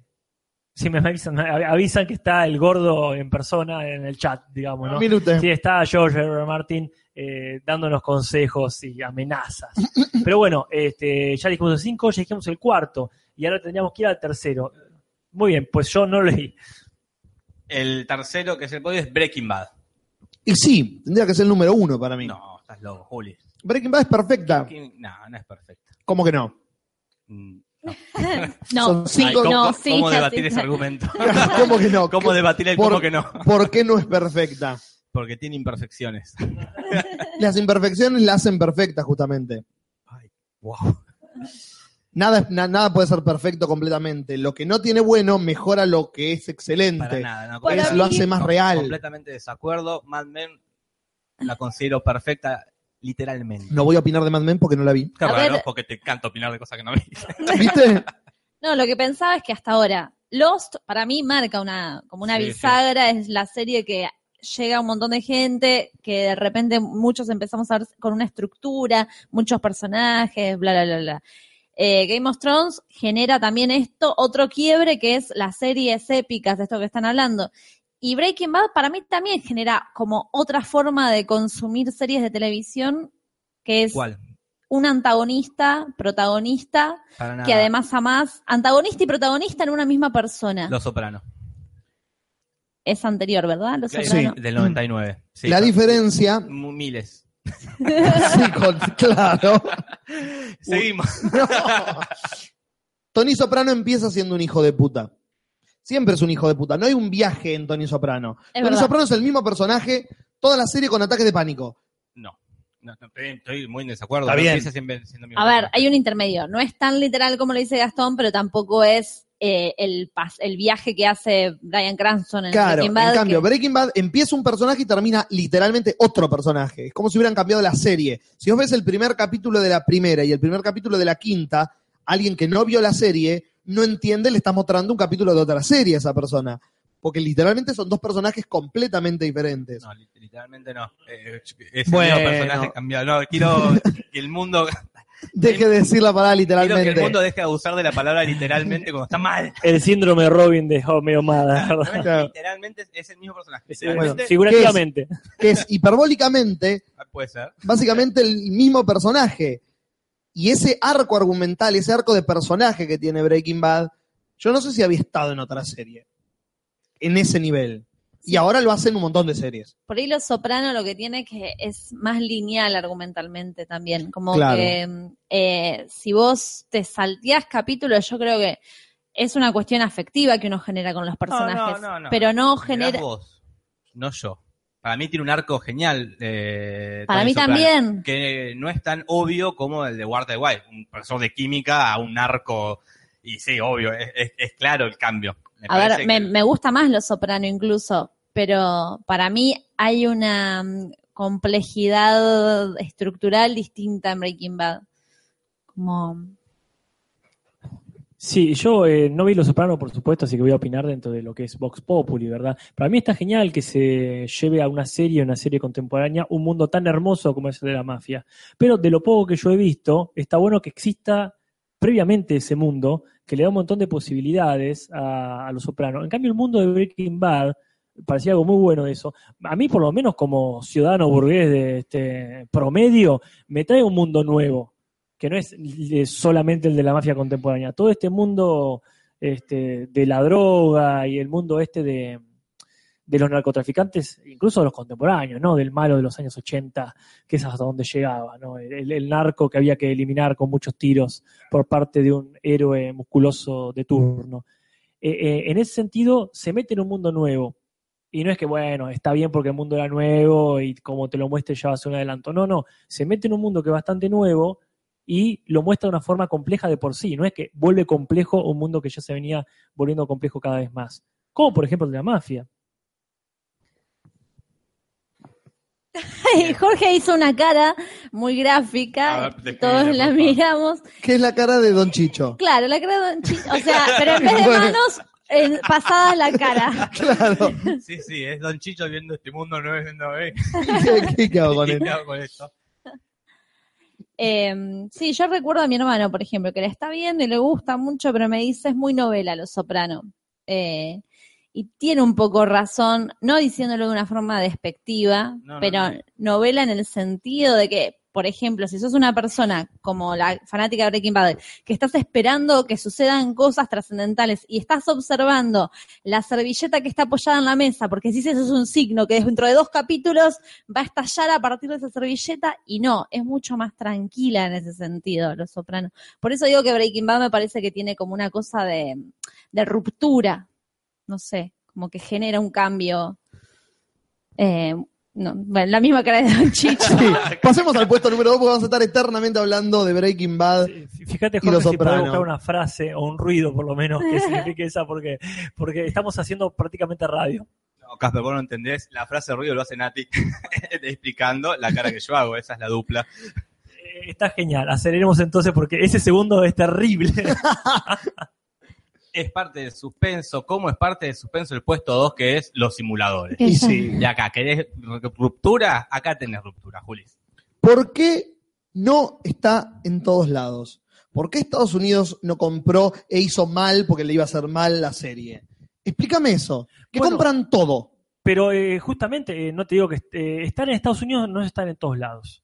Eh, la serie fue comprada hasta en Rusia, me parece, ¿verdad? Sí, hay como 15 o 10 Bueno, versiones. pero ahí está el tema. No hace falta que estén en el centro, que yo admito, por supuesto, que es el centro del imperio, está muy bien, porque están todos los demás. Está en España, está en México, todo lo demás, ¿no? Por supuesto, no sé si está en Hungría, pero este, sí está bastante esparcida. Creo que eso ya habla y compensa cualquier omisión por parte de cosas. Pero por otro lado, yo quiero decir, sí está en Estados Unidos, porque Cifrón llega hasta Estados Unidos. Entonces, eso habla de eh, la capacidad de proyectarse del creador de la serie. Si él está en Estados Unidos, es en base a todo lo que ha hecho y principalmente de los simuladores. Eh, no coincido. Porque llega a Estados Unidos haciendo lo peor que hizo en su carrera y lo menos cifrón de su carrera, que es Relatos Salvajes, que es un bodrio. Igual para mí. Entonces, perdón, disculpa, Sí, Jorge, pero entonces claro. justamente por eso no están los simuladores en, en Estados Unidos, porque les Porque interesa, hubiese- les interesa la basura. Claro. Como- Igual creo que nuestro error conceptual es creer que para llegar a Estados Unidos tienen que hacer su propia versión y nunca pensar que pasen los simuladores de acá. Acá, discúlpame, Juli,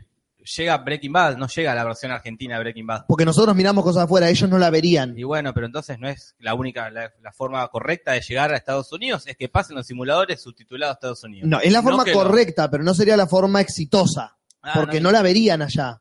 Sí, Juli, lo- depende Allá no, no pasaron Betty la Fea. La compraron y la hicieron. Pero la gente ve lo que le pones en la tele. Si pone- No. Sí.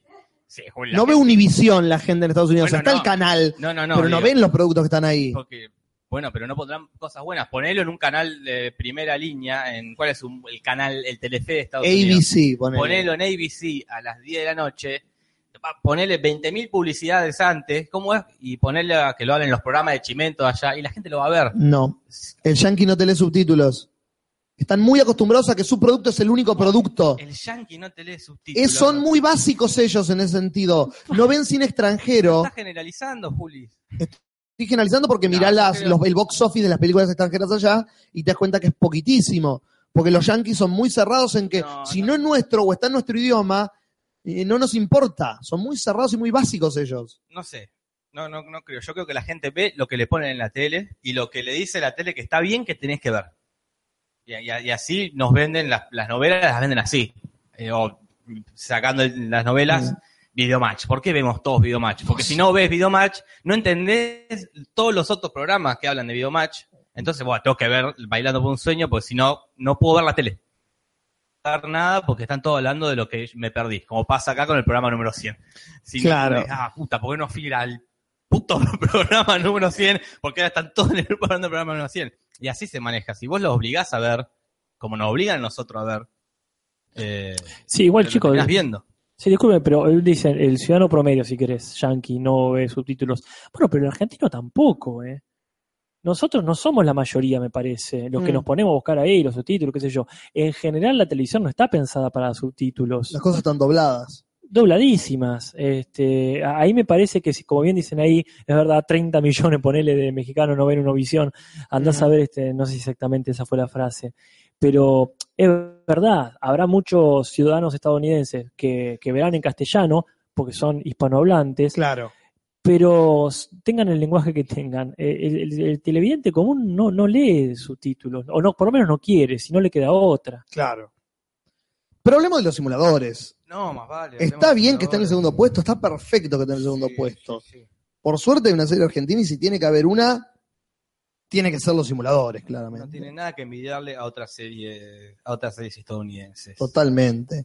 Es casi perfecta.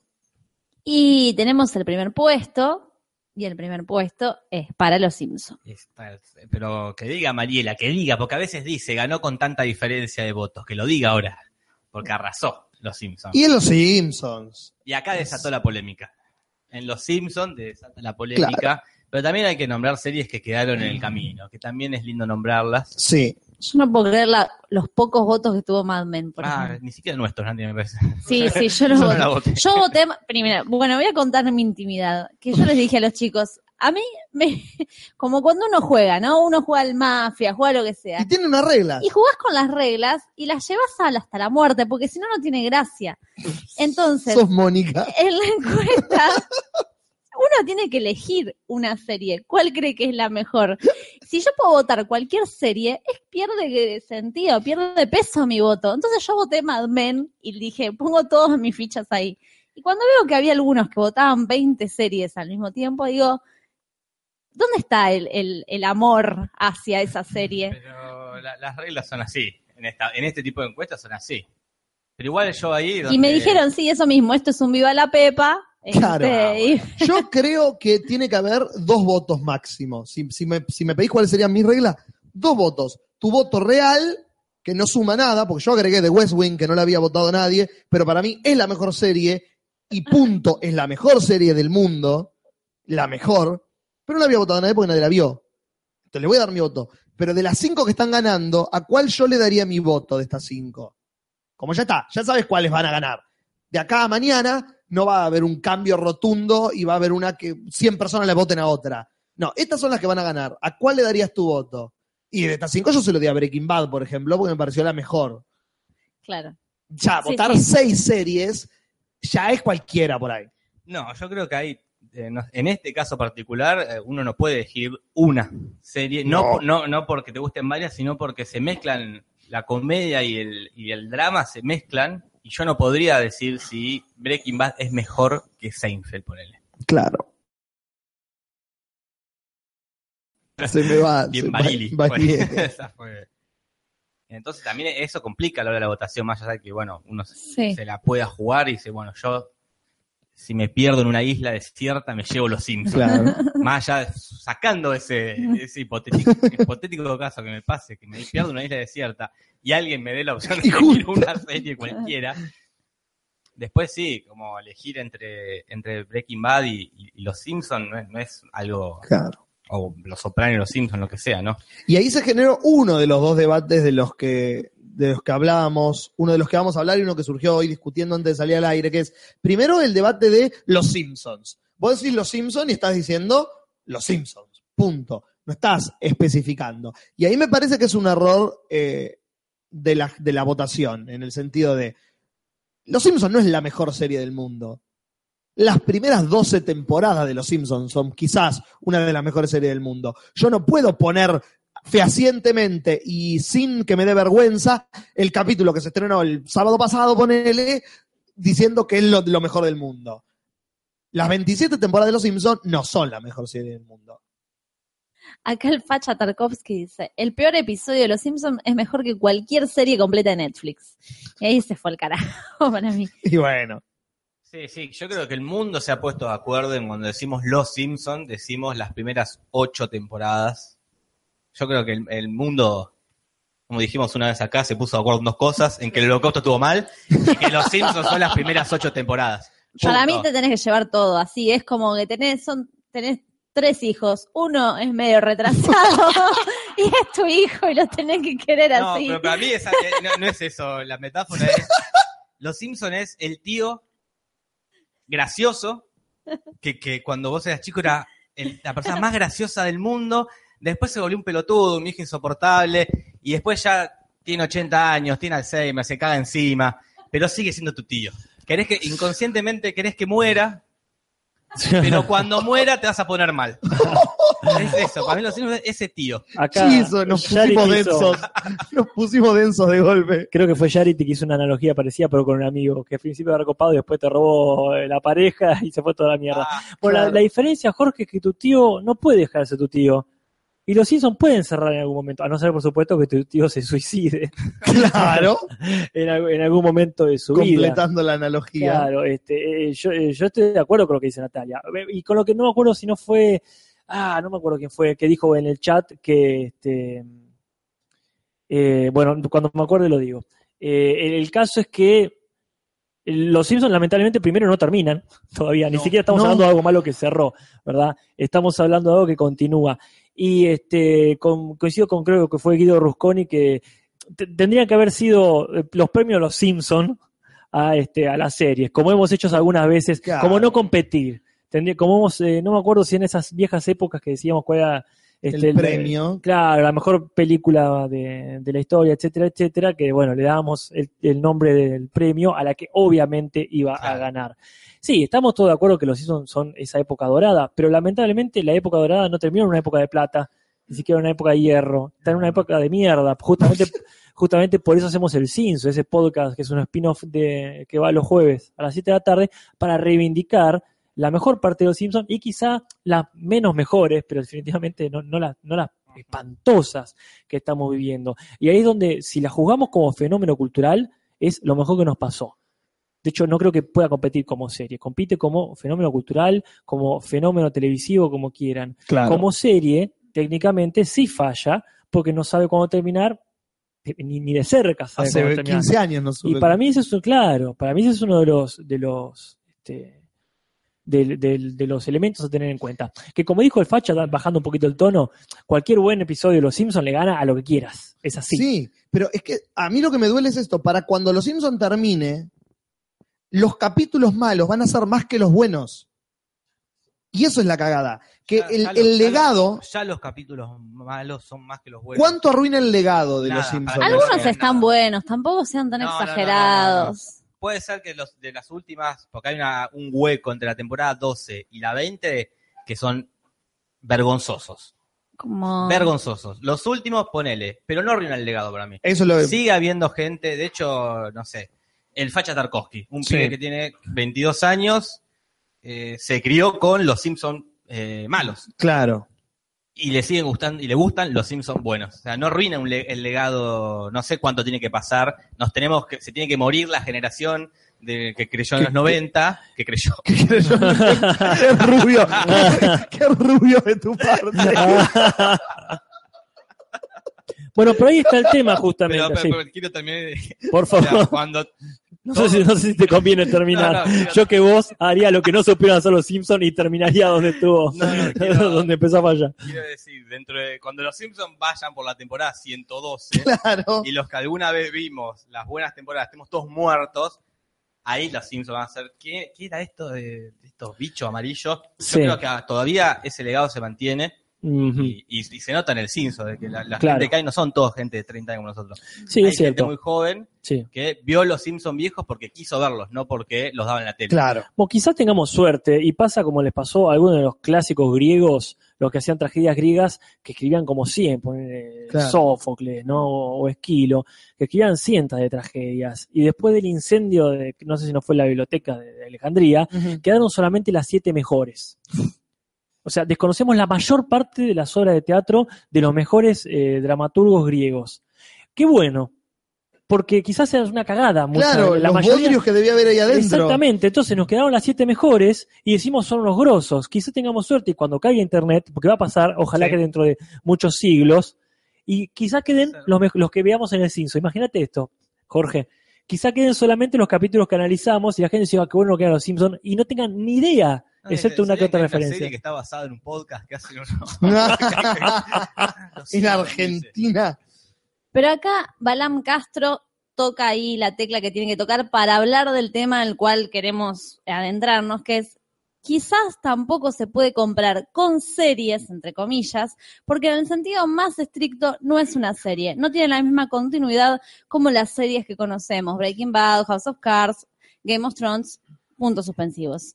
Bien. Y ahí es el punto. Ese es el punto. ¿Cuánto podemos llegar a valorar o la podemos poner en la misma eh, escala de valores a una serie animada, como por ejemplo Los Simpsons, que una serie hecha en- de humanos, como Breaking Bad? Pero eh, específicamente en el punto que dice este muchacho, que no tiene la misma continuidad que Breaking Bad, no es una cuestión de porque Breaking Bad es eh, con personas reales. Es porque, porque es otro tipo de serie. Claro. Claro. Tampoco, Friends tampoco tiene la misma continuidad. No tiene No. continuidad, Friends. Tiene Es la- más una serie animada que una serie con actores. tiene la mínima continuidad. Los Sims no tienen continuidad. Cuando eh, Lisa se da su primer beso con Nelson, eso queda para siempre. Cuando eh, muere Maud Flanders, queda para siempre. Digo, ah, ya- Hay una cosa que tiene que ver con la cantidad de capítulos, que hay un punto donde, te- porque vos mismo te contradicís en tu propia vida, ¿cómo no se van a contradecir los guiones en, en millones de capítulos? Claro. Todas, en Friends hay millones de contradicciones. Y quizás, en- bueno, y después capaz en Breaking Bad no haya contradicciones porque el foco está puesto en que tampoco haya contradicciones. Y son muy pocos capítulos comparando también con... Son muchos menos capítulos, pero, o no sé, series como Los, que debe haber contradicciones, pero también el foco está puesto en que no haya. Porque Claro. eso te- te- o en Genera el misterio. policial. Claro. No puede haber una contradicción porque te saca el tono. Pero en Friends hay una contradicción, uno la perdona. Claro. La perdona en Los Simpsons. Pero esa es la discusión. ¿Pueden ser las series animadas consideradas en la misma categoría que las series con actores, las series live action? Ponele porque no hay un término en español para mencionar las series con personas. Pueden ser consideradas, y esa es la discusión que queremos tener hoy. Vayan opinando en el chat y nosotros vamos también a discutir por qué sí o por qué no, según lo que nosotros hemos experimentado.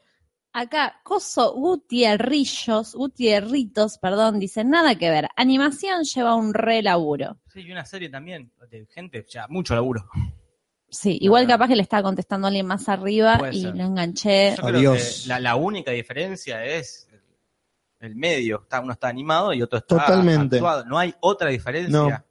Hay- diferencias entre series en, en sí, obviamente. Hay diferencias en calidad y se va de una punta a la otra, porque hay series animadas 10 veces mejores que series con actores y viceversa. Es una discusión que es cuando puedes decir, no, no puedes comparar una serie animada con una serie con actores. Las series animadas, eh, primero el argumento básico de la persona básica es, las series animadas son para chicos.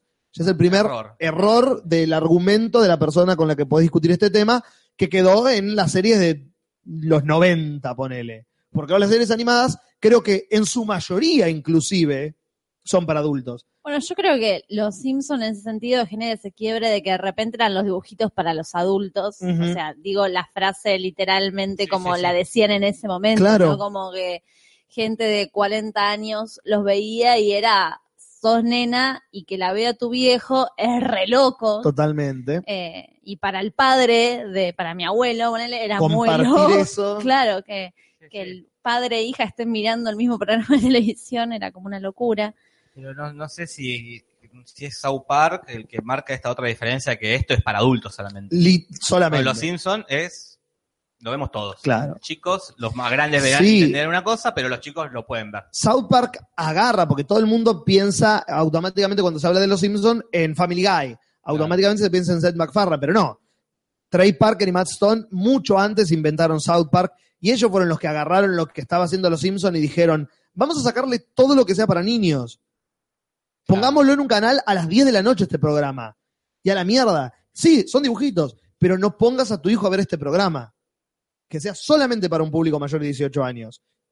Creo que si vos te pones a investigar o que alguien me corrija en el chat, si no, que es la primera serie que utiliza eso como decir, no, no, no, es solamente para adultos. Como dibujo animado. Anteriormente no se me ocurre uno, Ah, pero antes que cuál. que South Park.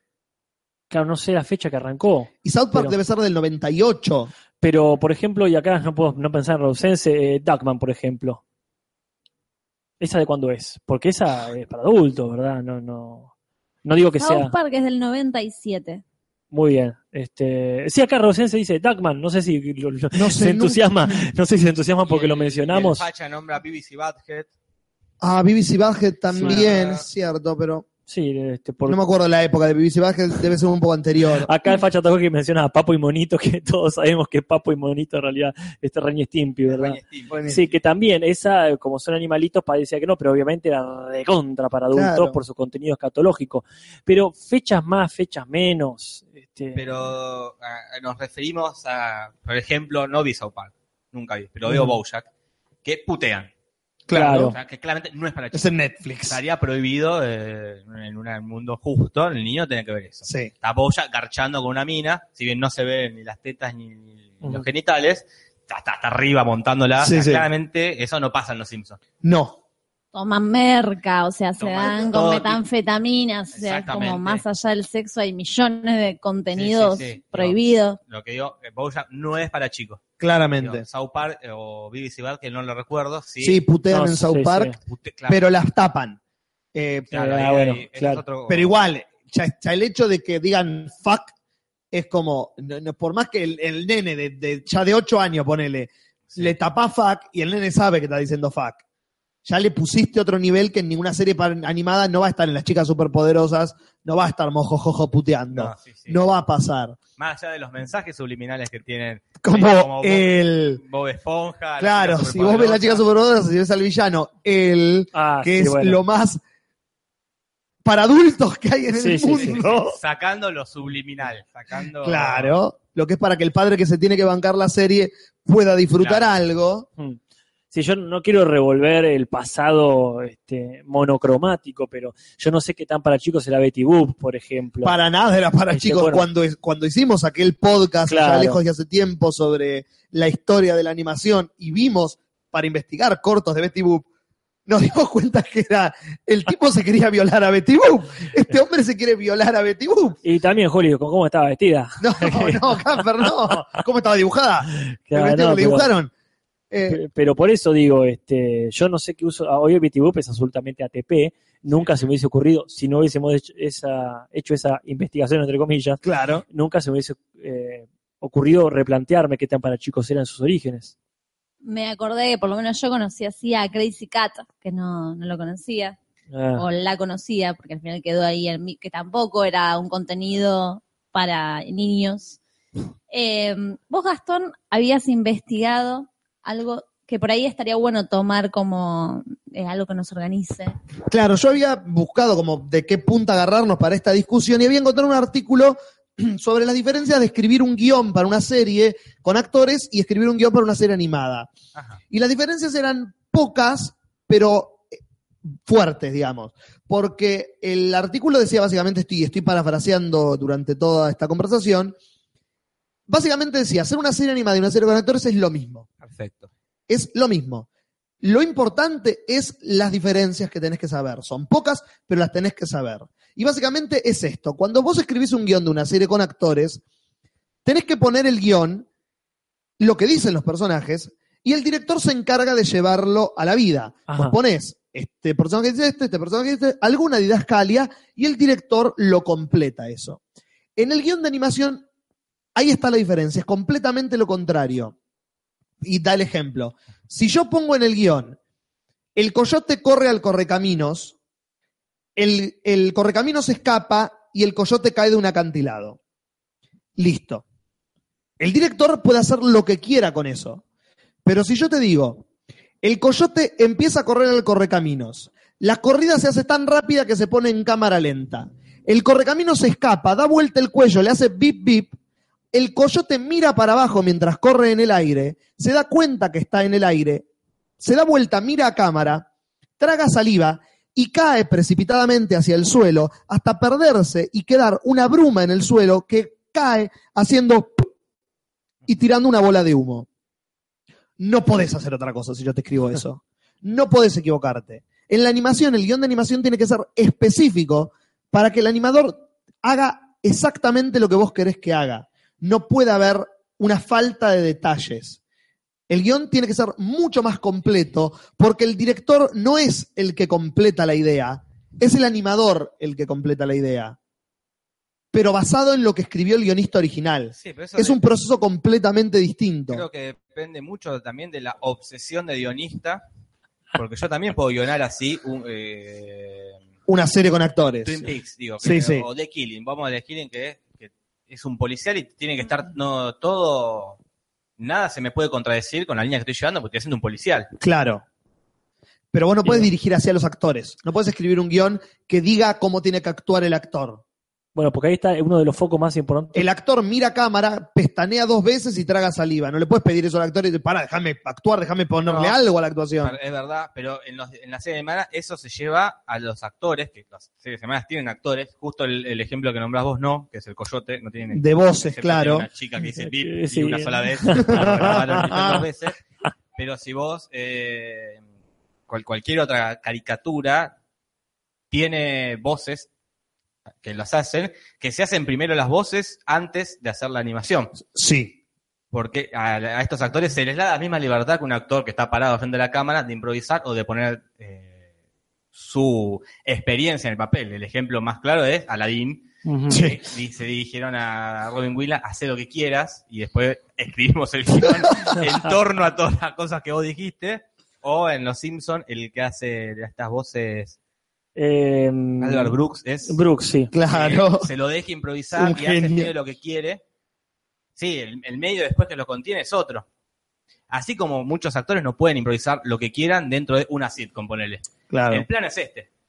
Improvisar lo que quieras, Chandler, pero no te pares Después volvé a la. Claro. Porque se, te- se me va, se te corto la cabeza y las sitcom tienen un, ¿cómo se llama? Un formato Sí. a seguir. No puede haber un primer plano porque a vos se te ocurrió eh, Como actor. como actor, no. El plano en general siempre y americano. No puedo hacer lo que quiera. Claro, yo pensaba, el cine es recontra coreográfico, es, bueno, ahora vas a avanzar, pero nos tenemos que mantener con el camarógrafo a un metro, no podés ir a, a más velocidad que el camarógrafo, y tiene que ver un poco con eso de eh, que se va construyendo en la misma escena, pero también puede ser que un guionista venga con alguna especificidad, como mira cámara, pestanea, yo creo que puede existir en los dos casos.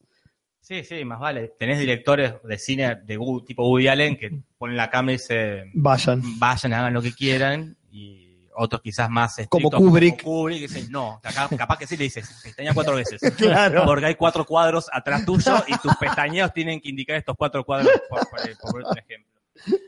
Pero ahí está donde, donde no puede ponerse como un simple anexo la especificidad del artista, más allá de que hoy los Simpsons, por ejemplo, lo hacen un ejército de coreanos a- anónimos. Como vimos en el corto de Del Toro. Exactamente, sí. Pero justamente el corto del toro nos demuestra lo que el artista puede eh, imprimir y plasmar. Y yo creo que es muy fuerte la diferencia del saber del actor de- y del saber del ilustrador. Claro. Porque si bien está englobado dentro de lo mismo, son series o programas de televisión, es eh, no, no puede pasar desapercibido lo importante de, la impronta artística. Hoy hay un ejército de, de coreanos que hacen Los Simpsons, pero los Simpsons están basados en el arte de Matt Groening. Así como este, el último de los actores, sea bueno o sea malo, está aportando una, una formación, un arte adquirido. Pero estoy pensando como que ese mismo arte, al fin y al cabo, está equivalente a el arte de una película convencional. Por ejemplo, el arte de Legión, que estábamos viendo, que es recontra complejo y rococó, eh, lo podés poner a la misma altura que el arte de Rechman, que le chupa un huevo o cualquier tipo de dirección de fotografía. Entonces también tenés al director de fotografía que estaría Sí. casi, o sea, la complejidad de la imagen eh, puede ser también eh, muy relativa según el director de fotografía, según el director de arte.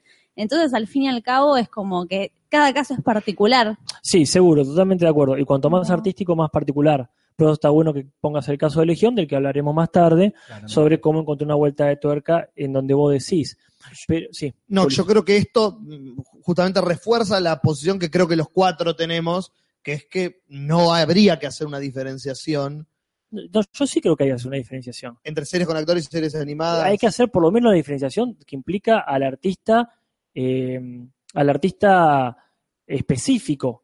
Porque creo que poníamos fuera de, fuera de grabación el ejemplo de las historietas y un libro convencional. Sí, por supuesto, los dos son literatura. Pero yo tengo un valor muy importante que es el de, el de dibujante barra ilustrador barra Claro. artista plástico. O sea, no es ningunearlo, por supuesto, pero hay algo ahí que marca una diferencia que no podés eh, utilizar el mismo parámetro de medición para mí, para alguien que se especializó en dibujar, que para alguien que se especializó, especializó en actuar. Claro. Por eso justamente... Pero ahí sí, yo creo que el- el- la comparación con la literatura no, no sé si es correcta o, si se ajusta tanto. Yo lo, lo que digo es, yo más allá de lo, cómo se manejen atrás de cámara y todo, ¿qué recibo yo? Claro. Viendo eh, Bojack Horseman y viendo eh, Breaking Bad. Claro. Es que recibo yo. ¿Está bien eh, eh, hecho el dibujo? Me- es- la expresión del- de estos dibujos animados, de este caballo, Claro. ¿me llega? Sí, me llega. Tanto como la de eh, Brian Yo- ponele. nosotros siempre ponemos este ejemplo y pongámoslo acá, creo que para englobar en premios. Ajá. En una entrega de premios, ¿pondríamos una serie animada eh, ju- junto con una serie con actores? Que yo la separación que haría sería otra. Sería una serie dramática con una serie cómica. Que esa separación existe Esa es la en los premios. de premios en la que esté mejor serie. En, la- en las, Claro. en las entregas de premios de televisión siempre es serie dramática y actuaciones dramáticas, Ah. serie comedia, actuaciones de comedia y miniseries y películas para televisión aparte. O sea, están divididas en tres categorías. Drama, comedia y cosas que se hicieron para televisión. Mm. Eh, y miniseries, ponele. Ajá. Eso está dividido, sí. Pero vos en esa subdivisión pon- sacarías la categoría eh, serie animada y la pondrías junto con la serie. Yo creo que Bojack Horseman es tan válido como comedia como de Ivan Theory. No, no, no veo por qué esto de vamos a poner otra categoría porque es animada.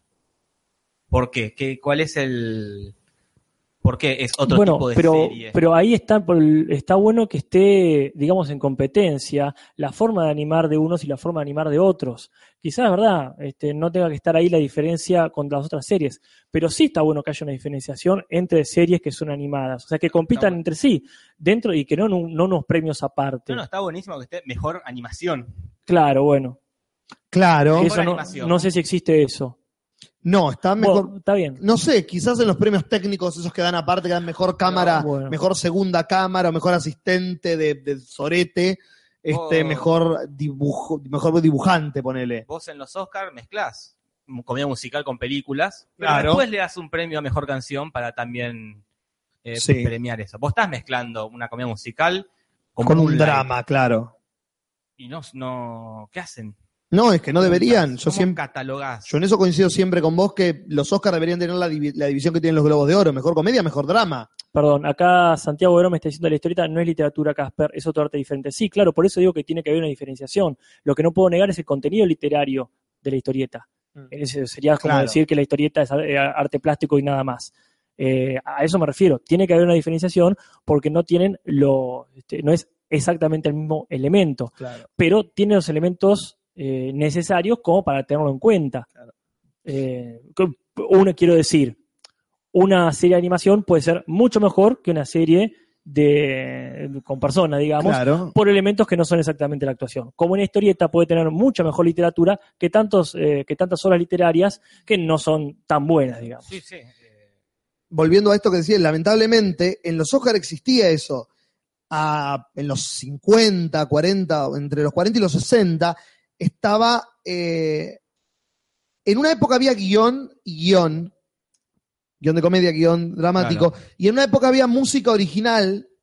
Por, por alguna razón, esa era la categoría que estaba dividida. Había mejor eh, banda sonora dramática y banda sonora de comedia o musical habían dividido, es, en esa categoría se dividía comedia o drama, pero después en mejor película no. sí, es- Por razones azarosas que a los tipos se le ocurren, ¿viste? Como que no tienen sentido. Les- se les ocurrió que las reglas de este premio son esas y listo. ¿Había un otro pequeñas diferencias en ese artículo que encontraste, Julis?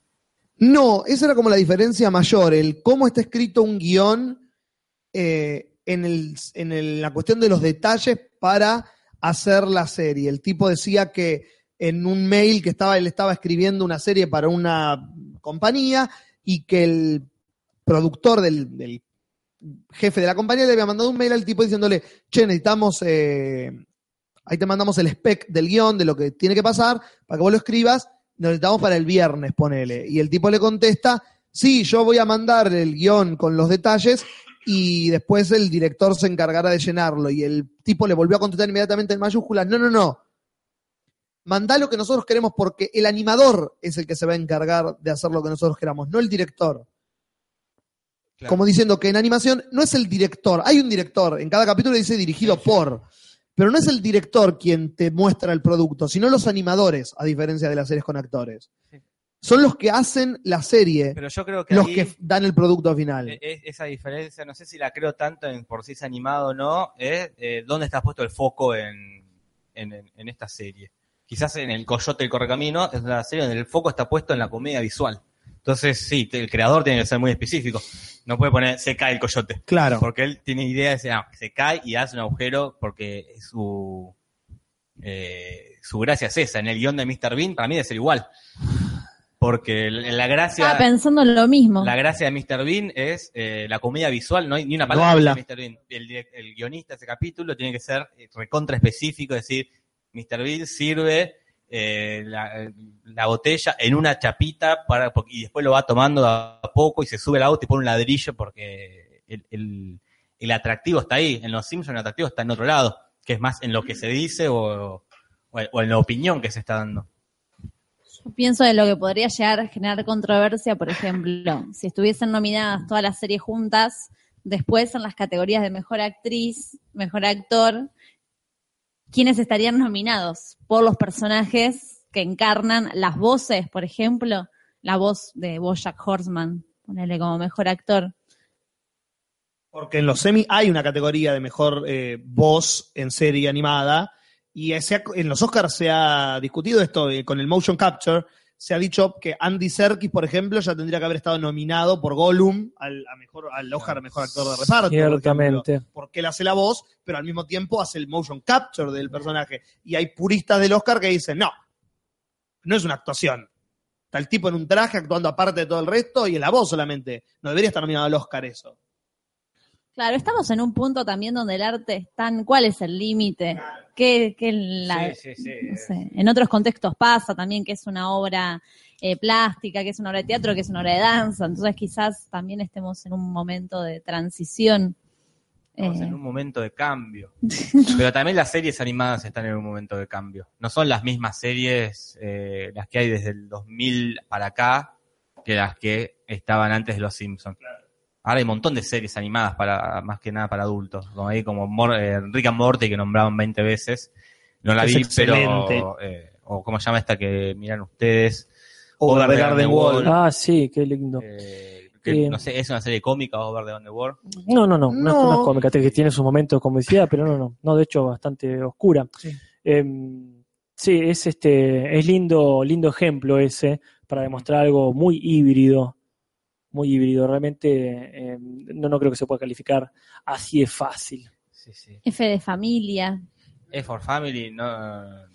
Es una. Podrían ser personas, pero alguien decidió que, que vamos a dibujarlo. Pero después la serie no, no tiene. Porque acá quien decía por acá que tenés más libertad, una frase hermosa, dijeron, de hacer posible lo imposible. Es verdad, dibujando tenés más libertades de Bojack Horseman, por ejemplo, de que el protagonista sea un caballo. Pero, pero no, la, Pregúntale a la- Gondry. pero si no tiene no- la libertad de hacer lo que se le Sí, cante el pero- ojete. La Eh, serie no, sí. no pasa porque es un caballo, de Bojack Horseman. Pasa porque es un actor de los 90 que pasó de moda. Puede ser un caballo, puede ser un tipo, puede ser eh, una pava. Bueno, pero ahí está. ah, ah, Eh, eh, sí. el- el- el- el- el- que sean animales antropomórficos es otro plus que da para hacer otro tipo de chistes. Me pero- encantan tus comparaciones como hiciste con Moonlight, que, que era que podían ser pájaros, dijiste. bueno, pero sí, está, que sean negros, podría ser pájaro. Sí, este, mira, eh, más allá, como dice Nani Vainilla, Over the Garden Wall es una de las cosas más hermosas de la vida.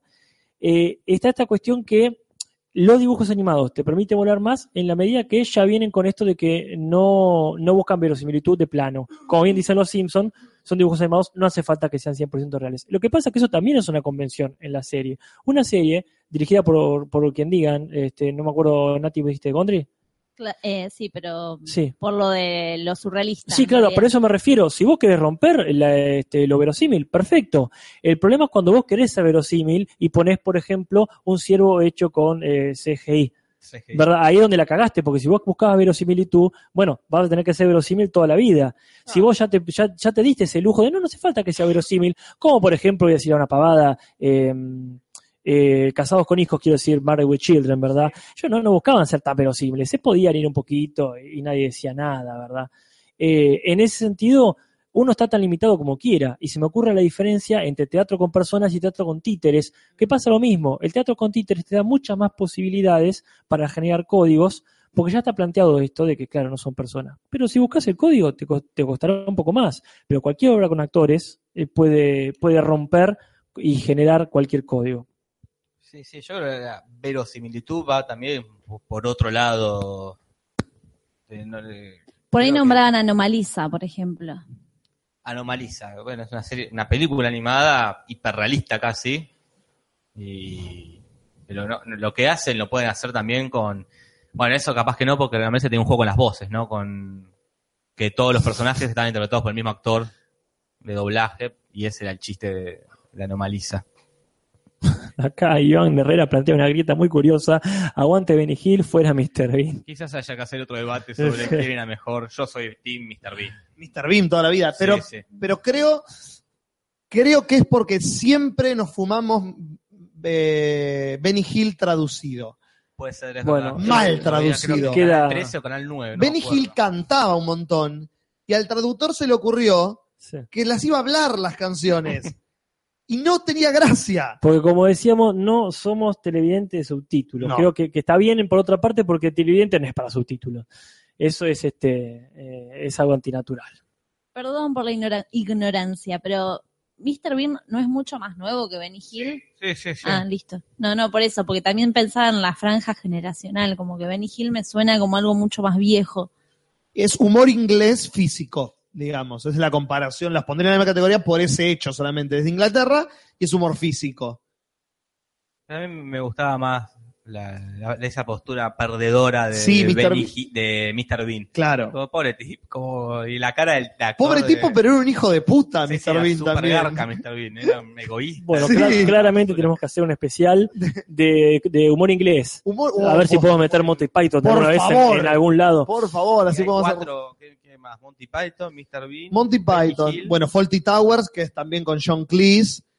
Eh, hay un montón de. Bueno, más nuevo tenés de Thick of It, con Peter Capaldi, que es el Doctor Who de ahora, que es para mí Ah. la mejor comedia inglesa, que es del mismo creador de VIP, que es humor Claro. político. Bueno, Eh, no, humor inglés hay para tirar manteca al techo. bueno, queda para, otra, con el té, queda para otra vuelta. Acá, Mr. Mr. Bean hace difícil lo simple. Y esa creo que es la Sí, definición, de- de- pero es la definición del clown. Exactamente. La Sí, definición sí. del clown, nosotros que hacemos teatro, y Por si no lo sabían, clown, y odiamos a los clowns. odiamos a los malditos clown, es la definición del clown, hacer difícil algo simple. De, Atarse los atarse cordones. los cordones. Muy bien, acá menciona a Ricky Gervais, Ah, sí, por supuesto, Claro, The Office The original. Office Ricky Gervais. Bueno, en fin. Será para otro martes, porque el martes que viene Sí. es Logan. ¿Les parece, ¿Cuál es, eh, cuál, qué eslogan? Es humor inglés. Ah, ¿Les parece que pasemos a Walking Dead, a Legión? Eh, sí, sí, empecemos. acá mencionan Gypsy Wooster, sí, por favor, Stephen Fry, Hugh Laurie, sí, no, hay humor inglés para cagar. Sí, Aguante sí. Gypsy Wooster y pero- todo, Habito Fry and Laurie. Arrancamos como que con, con eh, Chaplin, es este. Nos tenemos que, si nos vamos para atrás, nos vamos para atrás. Después vemos dónde ponemos el quiebre, dónde ponemos el inicio de la investigación para no tener que estar tres semanas viendo humor inglés. Bueno, en fin, sí, yo coincido con Natalia, avancemos este, y creo que eh, seguimos con Walking Dead, que por supuesto podemos mencionarlo con un verso de chamamé. seguimos con Walking Dead. Seguimos con Walking Dead y eh, Walking Dead pasó y pasó otro capítulo que ustedes. Ay. Ah, cierto, es cierto. Las series también va.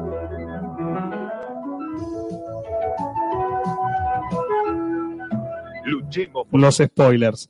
Porque vino otro capítulo de Walking Dead que ustedes vieron y yo evité, como hago siempre, me vi el resumen muy lindo, que fortalece mi, mi, mi decisión de no ver The Walking Dead y penar la obligación, que ya casi obligación que tienen ustedes verlo. Como que siento una pena.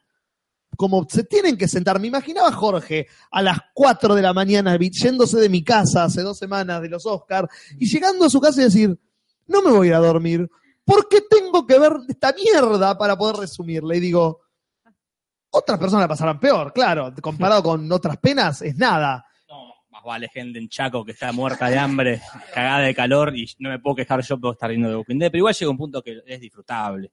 Lo tengo que ver para resumirlo en cuatro minutos y de una forma atractiva. Es un desafío más de Walking Dead que hay capítulos donde son irresumibles porque no pasa nada. Es como, no sé. Yo el año pasado disfruté mucho los domingos a la noche, quedarme a esperar que salga el capítulo, poder bajarlo y el lunes a la mañana ir y refregarle a mis alumnos del secundario que yo Que ya ya lo los había había visto, visto. y ellos no. Era muy lindo. Soy más cool que ustedes, jóvenes. Sí, sí, sí, sí. Eh, eso lo disfrutaba mucho. Pero bueno, ¿pasó de Walking Dead y pasó algo? Eh, mira, pasaron muchas cosas, Sí. la verdad. Antes que nada, fue interesante que después de tanto tiempo finalmente veamos qué tipo de relación tienen Rick y, y Millón, ¿verdad? Mm. Porque tuvieron un montón de tiempo para, para, para quererse.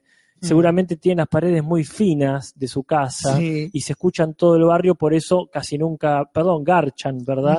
Porque acá se dieron, ¿qué fueron? Tres, cuatro días que estuvieron, este, ponele que estuvieron tres, cuatro días fuera en la, en la minivan y les volvió la primavera adolescente Claro. y se dieron con todo. Yo pensaba en, en amar, temer y partir, como que acá sería como un amar, Te voy a partir. coger y no sé, como com- todas cosas básicas hicieron, comieron, como dicen en el resumen, comían, cogían, dormían, La- eh, le faltó la otra C, pero porque no la van a pasar en televisión esa. la otra C, ¿Cuál, Juli? Ca- comer, cagar, claro. cagar, las tres Exacto. básicas de la humanidad. Lo, lo hicieron. Me Obviamente imagino, no lo hicieron. mostraron. Sí, sí, lo hicieron. pues. Pero bueno, sí, prácticamente ha- han hecho eso. Nos estamos pasando micrófonos, tenemos Sí, tres este, hoy. Esto es, eh, si, si esto no es clown, ¿qué, es- qué es lo clown, verdad? En, Nosotros- en la revoltija del sábado, que la pasamos tan bien con los que fueron, qué divertido que estuvo, la cantidad de códigos que tenemos de esa noche. Quedó un cable tirado en el escudo y ahora, bueno, nos quedó un micrófono menos. Esperemos que no se lo haya llevado a nadie, Ah, como un recuerdo. ojalá que lo tenga Lotería 92. Pero bien, eh, nosotros podemos acá hacer una diferencia, eh, por ejemplo, con Lost, en donde había cosas providenciales que uno decía, claro, esto pasó por algo, ¿verdad? Sí. Y toda la serie te creaba esa idea de que había una, una, digamos, un- una entidad divina que hacía que las cosas sucedan no azarosamente. Acá se resuelve todo con un comentario, como por ejemplo, ah, esto claramente es un signo. Cuando, por ejemplo, dos personajes caen de un techo, como ya ha pasado alguna vez en la serie, creo Sí, que estaban sí. en, no sé, en un supermercado, ¿dónde? Al revés, zombies caen del techo. Ah, perdón, discúlpame. Te disculpo. Este, y acá los personajes caen del techo una especie de colchón. sí, justito, sí, está, sí. está bueno. Y se ríen. Sí, son felices. Y dice, claro, esto es, eh, esto estaba, esto es un signo de algo. Yo tengo otra palabra para eso. Para mí es una vivada, pero bueno. Es un oportunismo. Es la- Tenía que haber dicho eso. Qué oportuno nos caímos eh, bajo un almacén donde está lleno de comida. Y un colchón que nos reciba. Y justo tienen, claro, toda esa comida enlatada. Sí, di- disculpa Nati, y, y en, un, en un marco donde están todas las armas que estaban buscando. Sí, sí, Porque está todo providencial es poco, o sea, encontramos todas las armas.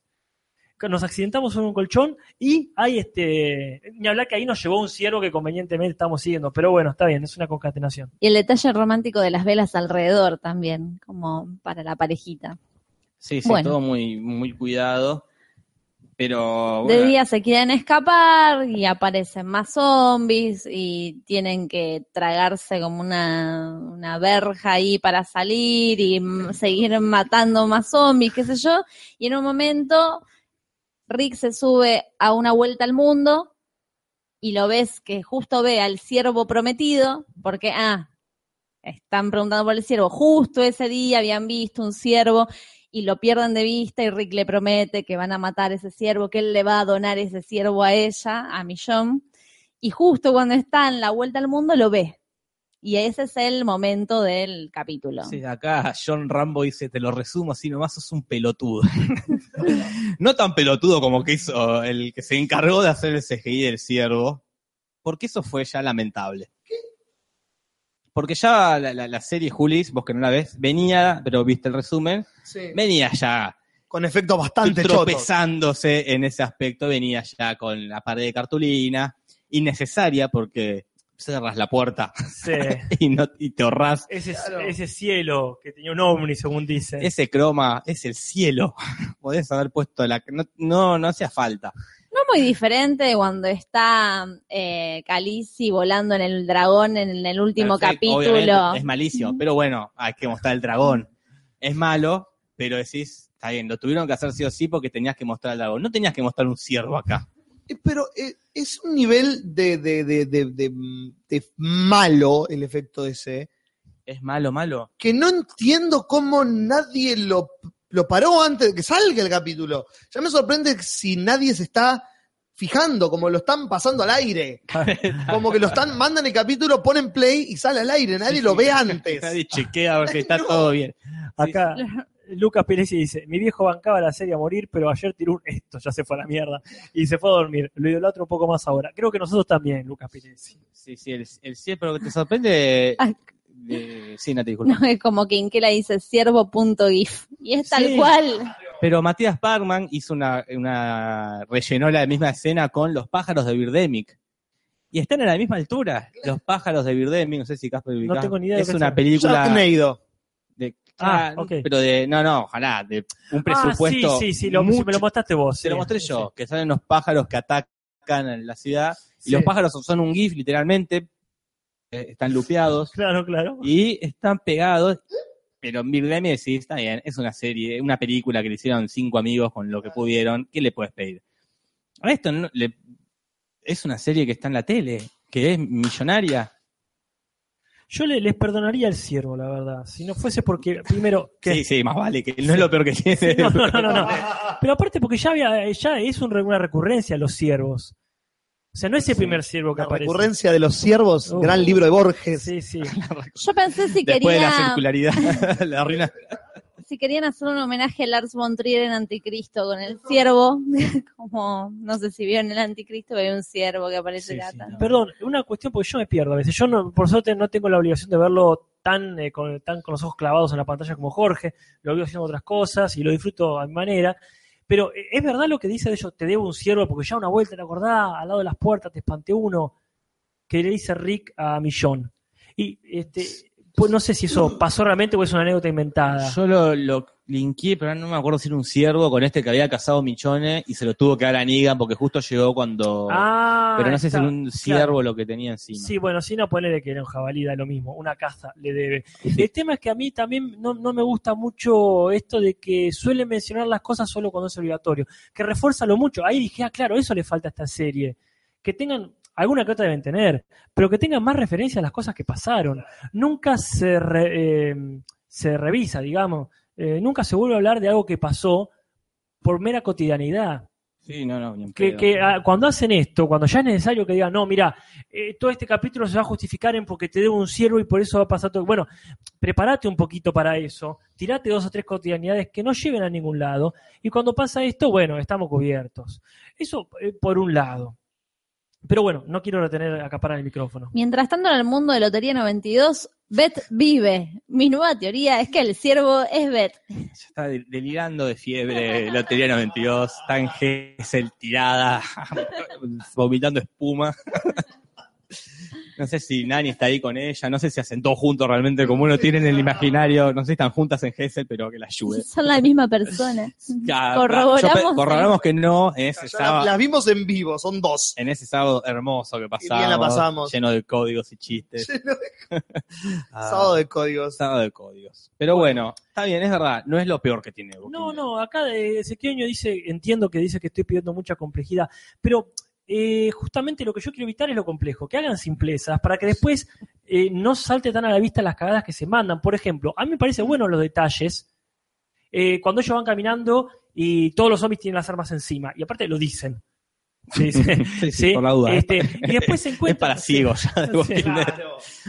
Pero, No es para boludos. No, no. No, no, está todo bien, pero fíjate que en un momento ellos encuentran un arma tirada por ahí. Y decís, claro, un arma tirada, porque claro, no todos los zombies tienen las armas encima, pero si encontrás un arma tirada, eso te pone en evidencia todas las armas que deberían estar tiradas si no lo Claro. están. Entonces, un detalle, que sería lo más simple, te pone en evidencia todos los detalles que le faltan, todo lo hueco que puede ser. Porque yo cuando dije, ah, mira qué bien, encontraron un arma tirada, qué bien que estuvieron ahí, no es que la tienen que arrancar de las manos muertas literalmente, ahora sí, literalmente. Sí. Eh, no, bueno, pero encuentran una sola y después tenés zombies con las armas puestas hasta disparando. Entonces, claro, se ponen en evidencia solos. Entonces, como estábamos, estaba Rick arriba de la vuelta al mundo. Millón estaba en otro juego, en el de pegarle con el martillo, ¿no? Sí, Una cosa sí. así. Y en el medio todos los zombies. Y no sé por qué se trastabilla. Rick, o sea, apuntándole al ciervo, se trastabilla y cae. Y muere. Muere. Muere. Cade, como el cuerpo muerto cade. Claro. Y ahí es, bueno, yo en ese momento me enojé. Me enojé. Porque no te la fumaste ni en pedo. ¿Quién, Juli? Claro. ¿Quién? Eh, ¿Quién? Alguien que ve ese capítulo, el primer capítulo que ve de Walking Dead. ¿Quién, creería realmente que Rick muere? Nadie. Y después, yo sigo otro youtuber que es que se llama Ichigo no sé cuánto, que es exactamente lo opuesto a, a te lo resumo, ¿no? Hace review de, de los, de los capítulos, Lo copado que es. le encanta. Es muy objetivo, ¿eh? Cuando tiene que bardear, bardea, cuando tiene que decir esto es una mierda, me, me parece de lo más eh, objetivo que he visto sobre alguien que le gusta The Walking Dead. No es el fanboy que dice, no, tú no entiendes nada, manito. Ah, son, Y- son mexicanos los fanboys. Son, son mexicanos, por supuesto. Y eh, hizo un análisis de esa escena que me pareció interesante, que es, no nos quisieron decir, hacer creer que Rick se iba a morir. Nos quisieron mostrar qué hubiese hecho Millón si Rick se moría. Está muy bien, tiene razón. Eh, me parece que es muy- que se anula completamente. tira la espada Sí, y sí. se deja morir. Que se une Es con fuertísimo eso. que se une con esto que Rick le dice después. Si a mí me pasa algo, vos tenés que seguir peleando porque así es la vida ahora. Nos vamos a morir. Pues siempre es así, y más con zombies y locos con palos en la mano. Claro. Pero Bueno, dentro de la mierda, bastante efectivo el recurso en ese sentido. En cuanto a avance de arco de personaje. Lo que pasa es que Millón lo interpreta Viola Davis, como para que vos veas ese arco ahí como tirando la espada. No, por, no pobre, pobre Millón, o sea, no es la culpa de ella, la culpa es la del director. O sea, el tiempo, como te lo muestran, el foco no está claramente ni en la actuación de ella, ni en la reacción, o sea, el, el foco está en que mataron a Rick, Ujú. ¿o no? sí, sí, más Sí. vale. Perdón, pero acá Balancasta dice, acá también hay guerra de, guerra de nacionalidades. No, por favor, no, no, ciertamente no lo hay. Acá no hay guerra mientras todos digamos eh, el horario y la temperatura de cada nación, somos todos amigos. No, no, sí, bueno, la actuación, pero obviamente ella no, no tiene la culpa. No, en esa serie, los últimos que tienen la culpa son los actores, me parece. Claro. Eh, Pero y- ahí, ahí está la inteligencia del director. Después de ver esta cosa, para mí Millón no estuvo mal, no, no, no, no me desagrada la, la actuación. Pero, no, no. Pero no, no, pero está, está bien, pero para reforzar tu, tu inquietud, eh, che, Millón no está a la altura de esto, ¿qué hacemos? Bueno, no pasa nada. Pongamos a una mina que actúa 10 veces peor a hacer una escena muchísimo más comprometida, y ahí este, eh, en comparación son todos, este, son todos Meryl Streep. Bueno, supongo que estás hablando de la escena Tara. de Tara y el bebé. De Tara y el bebé. Eso fue de vergüenza. Eso ya da vergüenza. Está ganándose un lugarcito en mi corazón, Tara. Vos sabés que a mí me está cayendo simpática, simpática a un nivel Aníbal Silveira, ¿no? Sí, Este, sí, sí. a no. mí, yo no quiero que la maten ahora, realmente quiero ver más No, no, de no. ella. Pero, eh, eh, un- una vez más, ella no tiene la culpa. El que guionó esto. Dijo, escena 32. Interior. Día. Tara y el bebé. está hablando con el bebé. ¿Por qué se te ocurre? Si tenés un montón de personajes Claro. ahí alrededor como para eh, generar un diálogo interesante, una escena interesante. Por ahí cualquier otro personaje a la tercera frase le decía, callate, pelotuda. Quizás, quizás, pero acá eso ya era como... No, pará, pará. No. No, no, esta ya no, acá no te Es sigo. que, eh. es que no, no, no, no es coherente desde ningún punto de vista. Desde, No, ningún, no, desde no. ningún punto de vista. Yo creo que la idea está bien. Che, ¿cómo? Bueno, creo que vos lo decís en el resumen. eh, esta idea de, bueno, justificamos el bebé para los soliloquios que, que no Es que- justificación. es- está es- muy bien. Es la única que, que- que me cabe. A no ser que te pongan un loro como Jafar, que, los malos de Disney suelen tener algún animal ahí dando vueltas que justifica los soliloquios. Pero no, no, no, no tiene, es como que estuviese en el bebé por un lado, eh, lo filmaron un día y otro día filmaron a Tara. Para empezar me parece genial, una cosa que no solemos hacer los adultos, que es que le habla al bebé todo el tiempo como un adulto. Uno a veces en algún momento eh, este, em, se pone un poquito naif cuando lo ves, sí, ahí, viste, te lo cuento. Incluso yo tengo eh, este, el hijo de René, por ejemplo, Claro. tengo charlas con él, a veces le explico cosas sabiendo que es un bebé. Este, y qué divertido que es explicarle esto. En este caso es eh, muy notable la pedagogía de Tara, que en ningún momento la pelotudea a la nena. Claro, eso arriesga la verosimilitud de la escena, pero eso es secundario. ¿Y qué queda? Bueno, Eh, y, y la ot- y otro- personaje que ya hay que matarlo. Rosita. Ya el nombre, Rosita, pero bueno, ellos no se dan cuenta que se llama Rosita. No, Se llama Rosa. Sí, pero dicen Rosita. Pink. Pink. Rosa Patiño se llama. También, ahí, no entiendo lo del cura. Yo no lo entendí, Casper, no sé si ustedes lo entendieron. Yo quizá me perdí ese capítulo, no creo. ¿Qué pasó pero- antes con el cura? Que, que ¿Qué tiene- pasó? que- que- ¿Qué pasó antes? ¿Qué pasó ahí antes con el cura? ¿Qué Que- pasó en falso? Teniendo unas charlas. Porque no, había, no se había ido el cura. Sí, No, después no, lo encontraron, pero ¿qué, ¿cuál es esa relación que hay? Yo creo que en Esa algún tensión momento. sexual eh, que hay entre el ah. culo y Rosita. No, no, no. Tensión No, no. sexual. Hubo, hubo un momento, si mal no Sí, recuerdo, en que Rosita medio que le pidió consejo a todo el mundo, de alguna u otra forma, sobre si mataba o no a Negan, como que tenía un capítulo donde tenía esa duda o un par de capítulos. Y entre esas cosas el negro le habrá dicho lo que dice a todo el mundo, que son frases ambiguas, onda, onda lavadas de mano, reverendo pura. alegría, Andrés Sí. Flanders. pero que está bien porque ese es el trabajo, ¿no? de- del sacerdote. Yo te digo un montón de cosas y vos fíjate lo que haces después, ah, no, yo no te quise decir eso. ¿Qué es lo que pasa en este capítulo? Habla más del personaje del cura que de ella. Y, ¿qué? y, ter- ah, y termina Rosita con la Con la otra morocha Ah. diciendo vamos a matar a Ajá. en esa dupla que Y van a estar todas las dos muertas para el final de la temporada, si esa es su misión. se dice que sí. Y le Eh, mataron a su a la la pareja del Colorado, ¿no? De las dos. de las dos, sí, sí. Abraham. Se dice porque parece que se filtraron los guiones, no sé si te Ah, ¿sí? lo hablamos. Ah, me dijiste que sí, pero no me dijiste lo que pasaba en los se han guiones. filtrado todos los guiones y parece que está yendo por, por la línea que- de, de los de este filtro, ¿no? Como y que las está dos, yendo por las ese dos lado. boludas se mandan sola cuando tienen 20 amigos atrás. Y en el filtro dice, eh, cuando esto ese filtro dice que la que se moría esta temporada era la negra, no Rosita.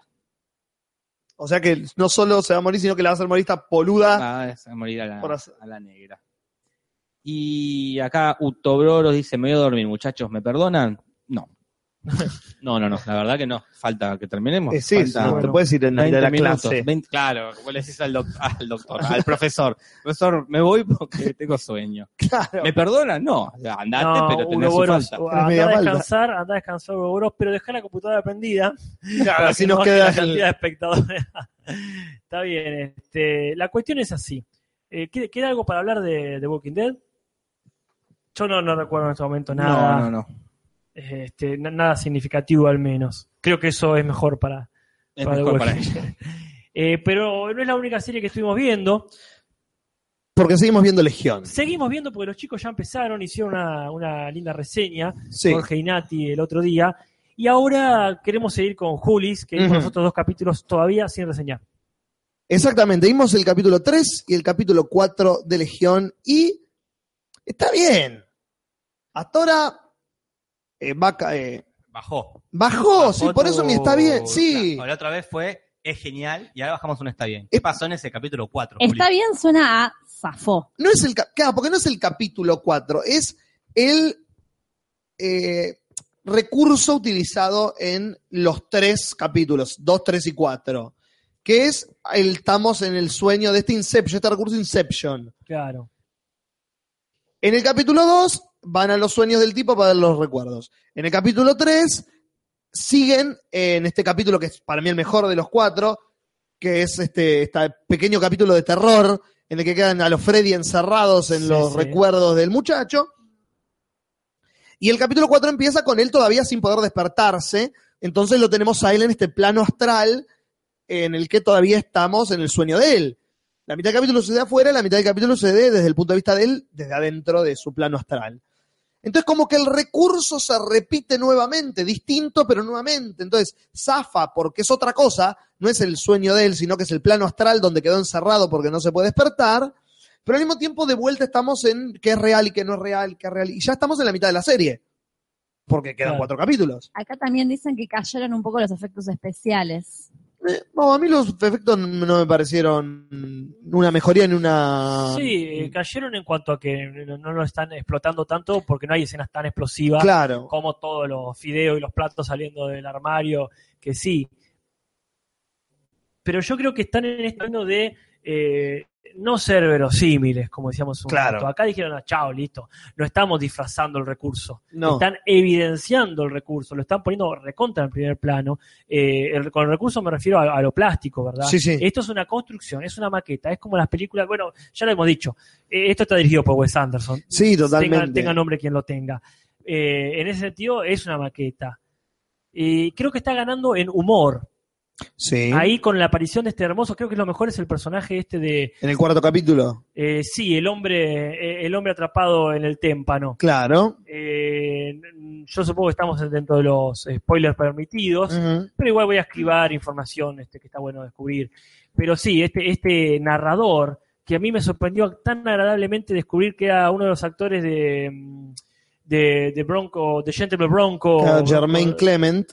Ah, gracias, Julis. Que, que, que es un tipo raro, digamos, Sí. ¿no? Este, aporta algo que la voz, la cara, todo. Los gestos y la situación en que lo ponen, más allá de lo surrealista, esto, o- o lo de que esté encerrado en un témpano flotando en el, en el inconsciente o en el mundo. Claro, en otro plano, en su plano astral. Sí. Eh, es muy atractivo el personaje dentro de un humor. Perdón, Sí, yo me, me reí, Gastón, está- estamos distrayendo la No, cosa. Nati está tratando de escribir el nombre en Google y creo que no hay una letra que sea, salvo las vocales, son... Yo escuché Germain Claimer, ponele, y empecé a poner Te lo corrige letras, Google. ¿viste? Y dije, me lo va a corregir, pero ya puse muy No, diferente. y poner me parece- Gentleman Bronco o algo así, este, y a lo mejor sale. Bueno, me perdí el hilo, yo no estoy en mejor día, pero. En el- lo bueno de este personaje que trae el humor a las, al capítulo, decías. Claro, no, no es que no haya humor, casi, casi, este, Mm. este, casi nunca lo hay, pero no es que esté exento. Pero en este caso sí trae algo bastante curioso Sí. y te demuestra que todavía las posibilidades, no narrativas, pero sí la- las decisiones eh, estéticas, si se quiere, en general, y, y poéticas, eh, todavía no están explotadas del todo. Pero sí creo que la serie va diciendo todo el tiempo, ya no tenemos nada nuevo que contar. No, Me va, por no va por acá. Me pasó eso el cuarto capítulo, como que no avanza en argumentalmente. Se develan cosas, Sí, seguro. porque se develan un par de cosas que, nos, que dudábamos en los capítulos anteriores. Se desarrolla lo del diablo de, ojos amarillos, se desarrolla lo de esta, la amiga imaginaria, este, la de la, la piba muerta. Sí. eh, pero se desarrolla en un mismo eje. Sí, y- No se desarrolla y avanza. Se desarrolla y decís, ah, pero seguimos en la misma habitación. Ta, igual yo lo digo a nivel más general. Creo que en la temática no tenemos nada más para contar. O ¿En qué sentido? en, en asuntos mutantes estoy hablando. Ya fue.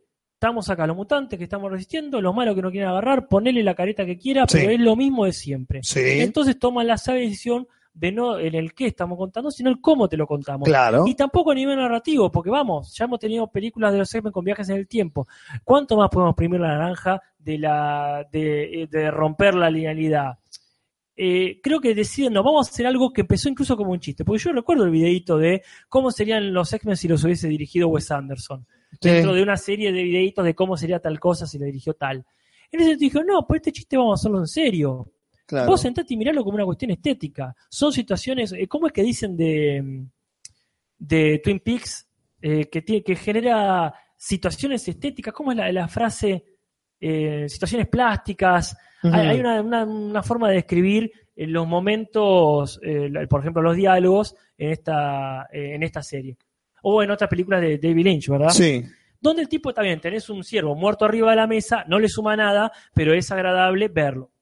Creo que decíamos en un realismo extrañado sería más o menos esto. Sí, es un ciervo muerto arriba de la mesa, es norm- no es no es algo loco. No es típico, pero pero- no es. es posible. Claro. Creo que la palabra es, es posible.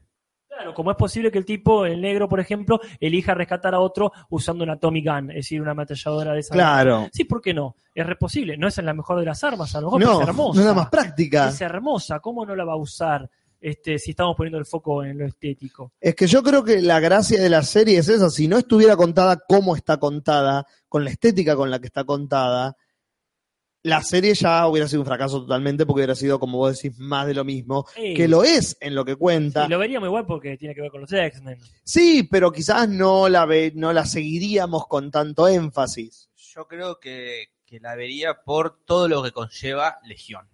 El ser.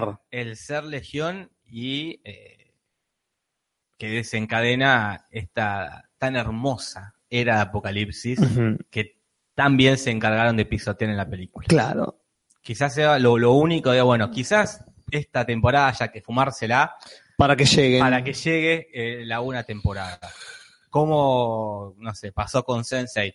Mm. Bueno, fue la primera temporada para presentar cómo mierda es este quilombo de Ahora ya entendemos todo. Ya entendemos, vamos a empezar a ver la serie. Claro. Ahí este, mi amigo Matías Parma me pasó una noticia, no por acá, me la Ah. pasó eh, por privado, una noticia, ya no me acuerdo de dónde, de qué medio, que confirmaba la participación de Patrick Stewart como Charles Xavier en Legión.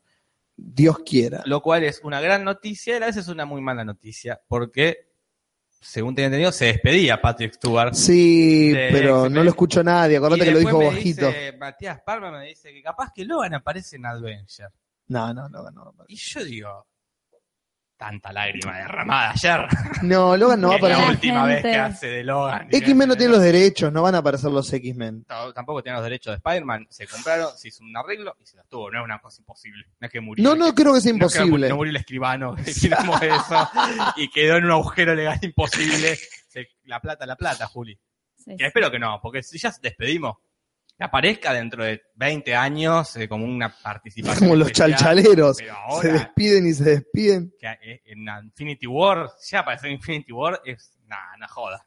Nos despedimos, Nati, ya. sí, sí. Ayer nos despedimos. Bueno, está bien. No va a aparecer, tranquilo. Bueno, hablando de despedirse, yo no sé cuánto más nos queda para decir de Legión. Yo solamente la quiero recomendar, pero eh, insisto, por esto. Sí. Por este, la forma visual de cómo está contada, y al que no le gusta está todo bien, no digo que se joda, pero este pero sí que, que no la vea porque va por ese lado la Claro. propuesta. Yo tengo que ver los últimos dos capítulos que no los vi, me dan ganas de verlos, pero igual un poco ya medio que lo veníamos diciendo, este miedo de que en realidad sea como mucho, mucho ruido y pocas nueces. Yo me quedo tranquilo con que son ocho.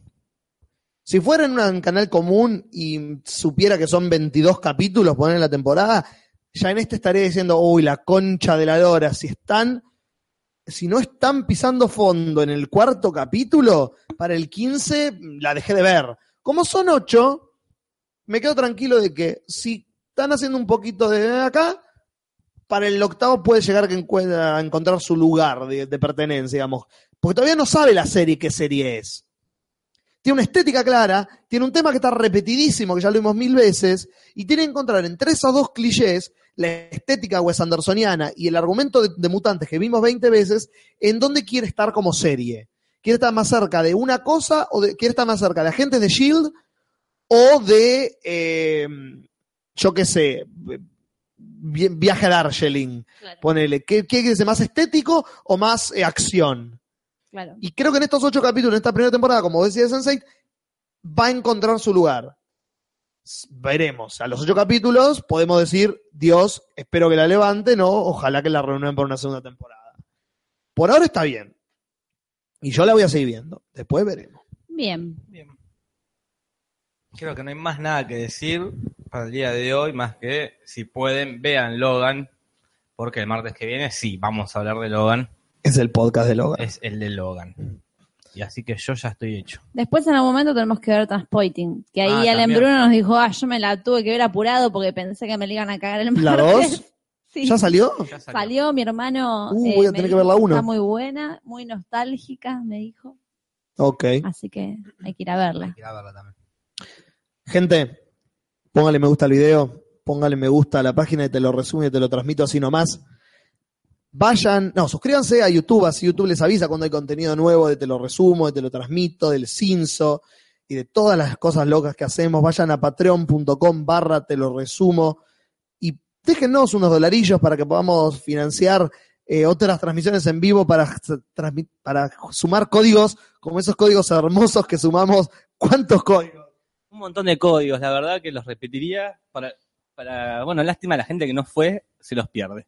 Qué lástima. Perdón, hablando de perderse, no quiero ir sin que perdamos la oportunidad de mencionar a Allen Bruno que hizo un pato con dron. Y también eh, a, ah, ya te digo, Dalmiro Moreira que también hizo uno, un pato Hay- con dron, dos. con Julis. Conmigo en- adentro. Es hermoso. Son hermosos. Eh, déjenos en los comentarios, no en el chat, en los comentarios de qué temas quieren que hablemos. Vean Logan, así la podemos charlar con todos los spoilers y no cagándonos en nadie. Todo eso y mucho más. No se me ocurre más nada. ¿Me falta No algo? sé por qué de repente aparecieron muchos fanáticos de Prison Break. Como- Siempre están, están ocultos diciendo que no era abogado, sino que era ingeniero. Sí, yo creo que está por salir una temporada o recién salió o algo así, pero acá no estamos al día, como ya dijimos en el chat. Los fanáticos de Prison Break son como el dengue. Cada tanto, cada tanto le, levantás un balde con agua Y aparecen. y aparecen. Después hay un tiempo que no están, no están, y de repente vuelve la amenaza contra el dengue y, uh, la puta madre, están adentro de la rueda esta que, me quedó en la- que me quedó en el taller y la puta madre. Están así. Bueno, nada más, ¿no?